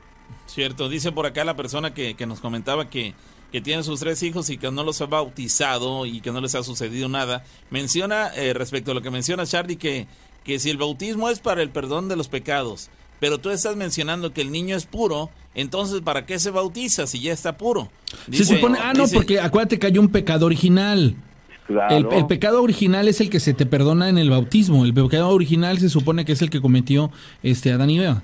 O sea, se, nos, se supone que todos los que somos descendientes de Adán y Eva nacemos con el pecado original y por eso se nos bautiza en comunión con, con la religión para pecado. perdonar ese pecado. Pero, pero tiene más lógica esta parte de, de la sal sobre la sangre en un ritual todavía mucho más, más allá de lo, de, de lo que es esta encajonarnos en esta situación. Aunque claro, habría que llevarlo al estudio para determinar este qué hay atrás de todo ello. Porque es muy interesante, porque, porque yo, yo tengo un bebé y, y este bebé es de alguna manera hasta muy eh, atractivo para situaciones paranormales. Y si es verdad, porque los bebés nacen abiertas en el tercer ojo y son los que más, más historias nos han platicado de niños inclusive que ven este tipo de cosas. Yo les platiqué que, que yo pude eh, de- determinar que supuestamente, y es lo que yo creo, el don que tengo de la premonición lo desarrollé a raíz de que siendo niño experimenté una situación así, ¿no? Exactamente, Entonces, ay, tienes toda la razón. Eh, eh, qué bueno que, que entendiste mis palabras, ya que el Señor parece que no las entendió. Ahora, creyente o no creyente, pueden proteger a sus bebés. Di- Dice él que él, él, mm, dice, mi esposa es católica, pero yo no. Sin embargo, quedamos en que ellos, sus hijos, cuando estén grandes, que ellos decidan lo que quieren hacer y de- por el momento simplemente los, encam- en- los encomendamos en oración bíblicamente, dice. Entonces, pues ahí están. Ca- Cada quien, ¿no? Cada quien tiene la decisión de hacerlo lo que Sí, crea más correcto es con, muy con sus hijos. la idea del Señor, nada más que te vuelvo a aclarar eh, el por qué la sal juega un papel muy importante. Creyente o no creyente, entiéndanlo, es una manera de proteger. Sí, sí, es un buen punto. Que quede claro lo que la rana Ujú. especificó y él, lo- él lo comprendió perfectamente. Di- dijiste algo importante ahorita, este Charlie, eh, creyente o no creyente, que lo haga. Porque es lo más recomendable. quiera, ¿no? Porque Es- tampoco se No, puede no, claro. a nadie, Pablo. No, no, no, por supuesto que no. Eh, aplica lo mismo de eso de creyente o no creyente, la recomendación es el tema de la sal. Y caemos en la parte de ayudarnos de situaciones mágicas. O sea, a final de cuentas, caemos en esta parte, que sí es verdad, o sea, que sí tenemos nosotros que, que, que tener conciencia. Y, y- y este tipo de programas en donde trabajamos este tipo de temas nos permiten abrir la, la- conciencia y, la visión y no estar tan cegados como se nos imponen nada más ciertos factores. No, espérame. O sea, desde, desde la protección que debes de tenerle a los bebés, mucha gente de campo, de, de, de- de lugares este, que no están dentro del urbe urbano, este, ¿cómo, sufren de este tipo de cosas? Que oyen al, al, al, guajolote caer a la lámina, que el niño le aparece con muletones. Y espérame, sí puede hacer algo, no nada más el hecho de poner las, este, las, este, las tijeras en cruz, la ropa al revés para los chaneques o los duendes, el, el amuleto, eh, este, los granitos de mostaza, la agüita bendita, o sea, a nivel personal lo de la sal influye, entonces ya es un complemento de conocimiento más allá de lo que tal vez habíamos Rana. visto en tantos años. que de no hacerlo así o de no entenderlo así, tenemos el riesgo de caer al fanatismo. Que ustedes sabrán que el fanatismo en todas las áreas, en todos los terrenos, es reflejo de ignorancia. Entonces yo, por ejemplo, en el programa anterior, en el programa pasado, escuchaba que a ustedes los criticaban, que porque dan a entender hubo una persona que mandó un mensaje negativo, que, que, que esto de los fantasmas muchas de las veces no creen porque creen que es de gente ignorante. Y créanme que yo me atrevo a decirles que todos los que no creen, pues son personas ignorantes tocante al del mundo paranormal. Les voy a explicar por qué. Digo con todo respeto, con toda educación, porque eh, no toman en cuenta, muchos inclusive se dicen católicos, pero yo les puedo asegurar que nunca en su vida han leído la palabra del Señor, la Biblia. Entonces, eh, no saben que en la Biblia especifica cuando Jesús de Nazaret, nuestro Padre, fue tocado, tentado por el demonio. Inclusive, si Él lo está especificando en su palabra, quiere decir que este mundo de lo paranormal es creación de Dios y que existe y que es. El que quiera creer que crea, el que no, que no crea. Todo es respetable, más sin embargo, acuérdense que caer a los extremos de fanatismo es reflejo de ignorancia. Eso es lo que yo les quería comentar con todo respeto. Discúlpenme, no quiero que alguien se ofenda con mi comentario. Mi respeto para todos y los felicito, Rana, sobre todo a ti que eres más suspicaz y entiendes perfectamente. También el pavo, desde luego, tiene unas, unas este, observaciones muy buenas. Quiere decir que los dos van por buen camino, sigan adelante y mucho éxito. Que estén muy bien, Charlie. Feliz noche.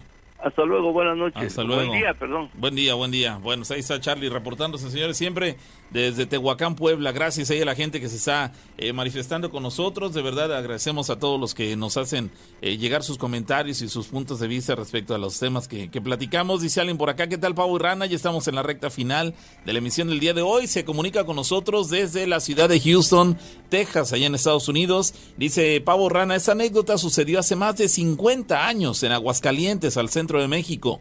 Una lechuza enorme, lechuza enorme, iba a la casa de mi abuela.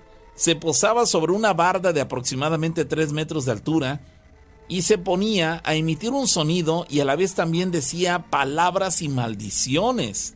La lechuza, además de emitir un sonido muy específico, también decía palabras, es decir, la lechuza hablaba y emitía maldiciones. Mi bisabuela se ponía súper mal debido a esta situación. Un buen día, mi papá, el cual, bueno, fue mi papá años después, pero en aquel entonces tenía 15 años de edad, se armó de valor y le disparó con un rifle a esa lechuza. La dejó mal herida y nunca más volvió. Es lo que nos comenta esta persona. Mire qué interesante. Ocurrió hace más de 50 años en Aguascalientes. Este niño de solo 15 años este, se atrevió al ver cómo se ponía su bisabuela de mal ante la presencia de este pajarraco, eh, tomó se armó de valor, tomó un arma y le disparó, la dejó mal herida y con eso tuvo, jamás regresó. Vamos, no estamos promoviendo aquí la violencia, pero por lo menos esta persona encontró una solución eh, tajante a una situación que se estaba saliendo de control y que incluso comprometía la estabilidad física y de salud de, su bisabuela en ese entonces. Bueno, ahí está, gracias a, las personas que, que nos siguen contando esas experiencias. Alguien más nos dice, ¿qué tal, Pavo y Rana? Soy Antonio, desde Tierra Blanca, Veracruz, me comunico con ustedes y quiero relatarles algo que me pasó justamente hoy a mediodía en mi trabajo. Para no hacerles largo el relato, yo soy cristalero, manejo eh, vidrio y me dedico a todo lo que tenga que ver con el aluminio y cristales. Me llevaron a una pequeña cúpula de cristal. Ah, no, perdón, me llevaron una pequeña cúpula de cristal. Es decir, este objeto se lo llevaron a él. Me llevaron una pequeña cúpula de cristal, parecía una pecera para que la recortara. En la cúpula, la familia que me la llevó iban a depositar unas cenizas. Entonces, recorté la cúpula, ya que no cabía en la capillita donde la iban a poner, y al terminar el trabajo y depositar yo mismo la cajita de madera con las cenizas de la difunta, cuando sellé la cúpula, sentí como si me hubieran quitado parte de mi energía, al grado de que yo me sentía cansado y, y sin fuerzas. Voy Después de eso yo fui y le conté a mi mamá lo que me acababa de ocurrir y me dijo que a lo mejor agarré un mal aire del muerto y ella me puso agua bendita y fue como me compuso un poco. Esa es mi historia y a qué se deberá eso que me sucedió, nos pregunta Antonio. este, pues probablemente desde mi punto de vista, Antonio, tenga razón tu mamá. El hecho de que tú hayas tomado esta, las cenizas de esta persona fallecida, te hayan traído este, este desaguisado a tu salud.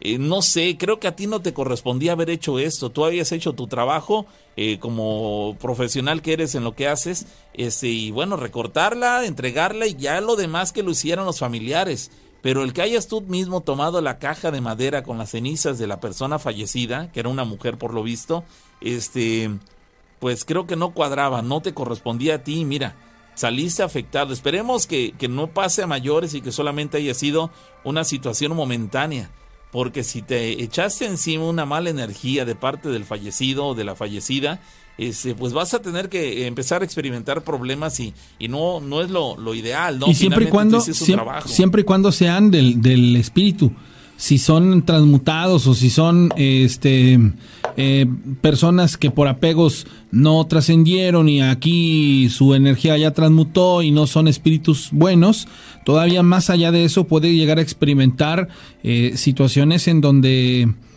le agreda, o sea, le, le, se le haga presente y se le presencia un, un suceso paranormal más allá de, de un simple de una debilidad, de una debilidad sí. Sí, sí, sí, entonces y si no a él, a alguna persona de su familia que tenga el, el, espíritu débil o alguna este alguna herida o algún canal abierto ahí de a nivel espiritual. Ah, qué fuerte. Sí, qué, qué difícil y bueno, eh, eh, que quede como, como ejemplo todas esas anécdotas creo que lo más importante más allá de que de, que nos parezca interesante la curiosidad nos eh, y la intriga nos tengan aquí al borde del asiento para tratar de dar con encontrar y saber cómo terminó la anécdota que nos sirvan también como experiencias vividas por otras personas y aplicarlas en nuestra vida para no cometer el error. Él por lo visto se equivocó Antonio al ser él quien pusiera las cenizas en ese lugar. Dice porque al terminar de, el trabajo este, cuando sellé la cúpula sentí como si me hubieran quitado parte de mi energía. Se sintió cansado y, aunque después su mamá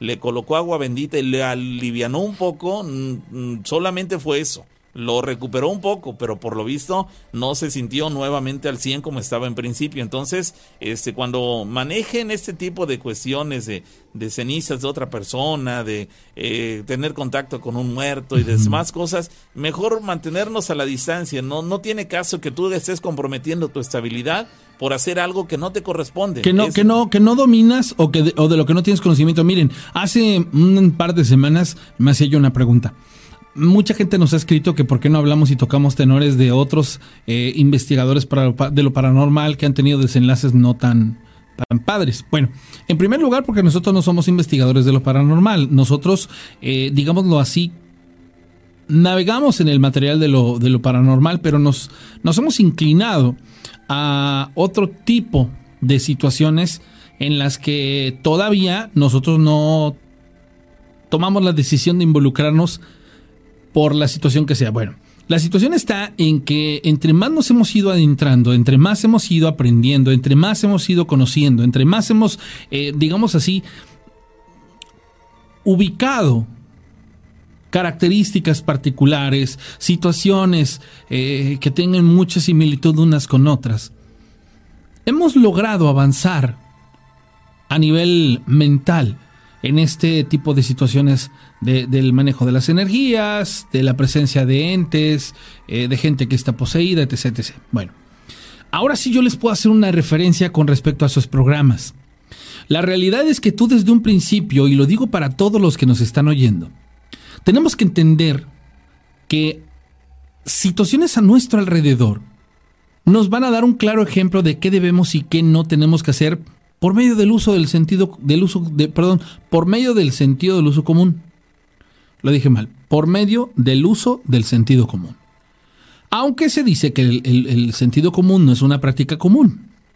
Y aquí es en donde viene esta parte más difícil de digerir. ¿Por qué? Porque sin conocimiento de causa, en la ignorancia, de alguna u otra manera, no logramos a veces alcanzar el plano de la trascendencia espiritual para ser testigos de un montón de cosas. Pero de pronto hay situaciones muy en particular en las que sí. Y en la que nos envalentonamos y en la que nosotros creemos y en la que nosotros interpretamos y pensamos y decimos y nos terminamos metiendo en camisa de once varas. Eso es una realidad. Pero si ustedes, y que lo van a poder leer en el libro que muy pronto les voy a, a poder compartir, si ustedes quieren adentrarse en este mundo, tienen que respetar leyes básicas, y lo puedo llamar así, para poder sobrevivir a estos temas. Una de ellas y la principal es tener conciencia clara de que el día que tú te involucres más allá de la razón, que tú cruces la línea en donde agredas, transgredas o simple y sencillamente provoques, vas a obtener una respuesta inmediata. Por ello, sí podemos involucrarnos, pero hasta ciertos aspectos. De esos aspectos en adelante, tienen que intervenir personas que tengan el conocimiento más allá de lo que nosotros tenemos.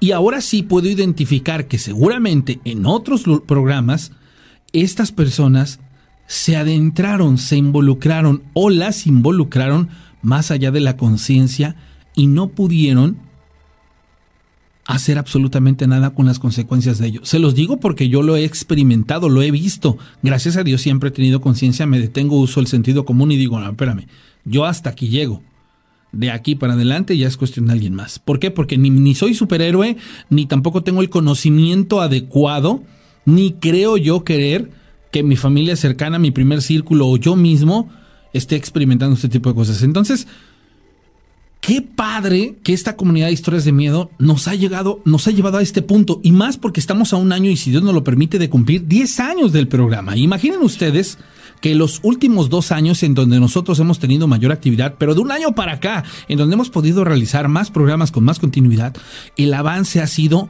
a brincos agigantados. Porque en los primeros ocho años veníamos en una línea, pero avanzando muy despacio, en el conocimiento, en la apertura, y ahorita es una carga increíble de más sucesos que existen, que están y nos los han podido compartir. Entonces, creo que cada vez va a ser más evidente que la interacción con, las, con los temas, con las situaciones que, vive la gente, no es por, porque queramos llevarlas al análisis, sino que ahora sí ya tenemos el conocimiento adecuado para inclusive llegar a ese punto en el que tenemos que cuestionar hasta lo incuestionable. Sí, estoy de acuerdo, estoy de acuerdo. El, hecho de que, de que eh, la experiencia en ese programa nos ha dado, no para ser expertos ni mucho menos, pero bueno, para tener un cierto conocimiento un poco superior a lo que teníamos hace hace algún tiempo, entonces eso nos, nos permite de repente tener una un criterio un poquito, un poquito tan solo este más eh, completo respecto a lo que teníamos en el pasado, estoy de acuerdo en ese sentido. Ya en el final de la emisión del día de hoy, señores, ya estamos, eh, sobrepasamos el límite, vamos a darle salida a otra historia para, para tratar de sacar la mayor cantidad posible. Dice, ¿qué tal? Buenas noches, eh, esa es mi historia, hace como 10 años estaba yo con unos amigos, platicando a altas horas de la noche, cuando en eso pasó una patrulla de policía advirtiendo que nos metiéramos porque ya era muy tarde, ante lo cual pues sinceramente no obedecimos y nos quedamos platicando en ese lugar. Después de media hora regresó la patrulla, entonces corrimos hacia el panteón del lugar, hacia el panteón que estaba cerca del lugar para escapar de la policía porque pensábamos que pues quizá nos llevarían presos o a lo mejor nos eh, complicaban la existencia, lo cual pues no era así. Pero pues nos adentramos en el panteón y pues estábamos jóvenes y la realidad es que solamente por maldosos empezamos a agarrar piedras para aventárselas a la patrulla. Cuando de repente uno de mis amigos pegó un grito y salió corriendo como desesperado. La verdad nos espantamos porque creímos que un animal había picado o algo le había sucedido. Nosotros corrimos para alcanzarlo. Cuando llegamos a su casa, él estaba temblando y no podía hablar. Sus ojos estaban llorosos y su piel era blanca, estaba pálido del susto. Nos quedamos con él más de dos horas, tratando de tranquilizarlo. No se, no, se tranquilizó pronto. Eh, cuando por fin pudo hablar, nos contó que cuando corrimos hacia el interior del panteón, él se separó de nosotros y se brincó una cerca donde había varias tumbas, y cuando se agachó para agarrar piedras, tocó unos pies, tocó unos pies y alcanzó a ver un vestido blanco y conforme alzaba la mirada vio que era una mujer, pues su pelo llegaba a su cintura, ante lo cual ya no pudo subir más la mirada, pues su cuerpo se estaba paralizando y sentía como su cara se entumecía. Fue cuando pegó el grito y salió corriendo. Esa es la experiencia que le tocó vivir a mi amigo en este cementerio. Caramba, es, es ahí la, la, el problema de repente que no tienen conciencia algunos jóvenes y algunos no tan jóvenes, tampoco de repente esto va por el lado de las edades. Pues alguien que tiene eh, la cabeza hueca puede tener 50 años o puede tener 17, vamos.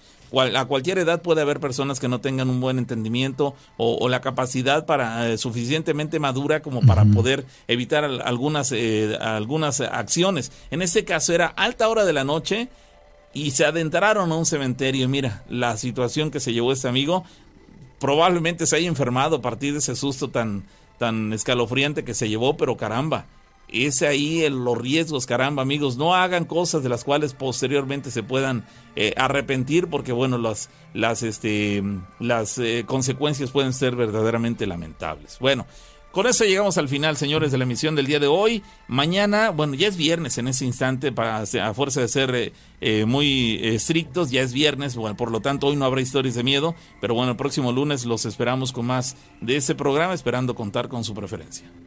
Buenas noches.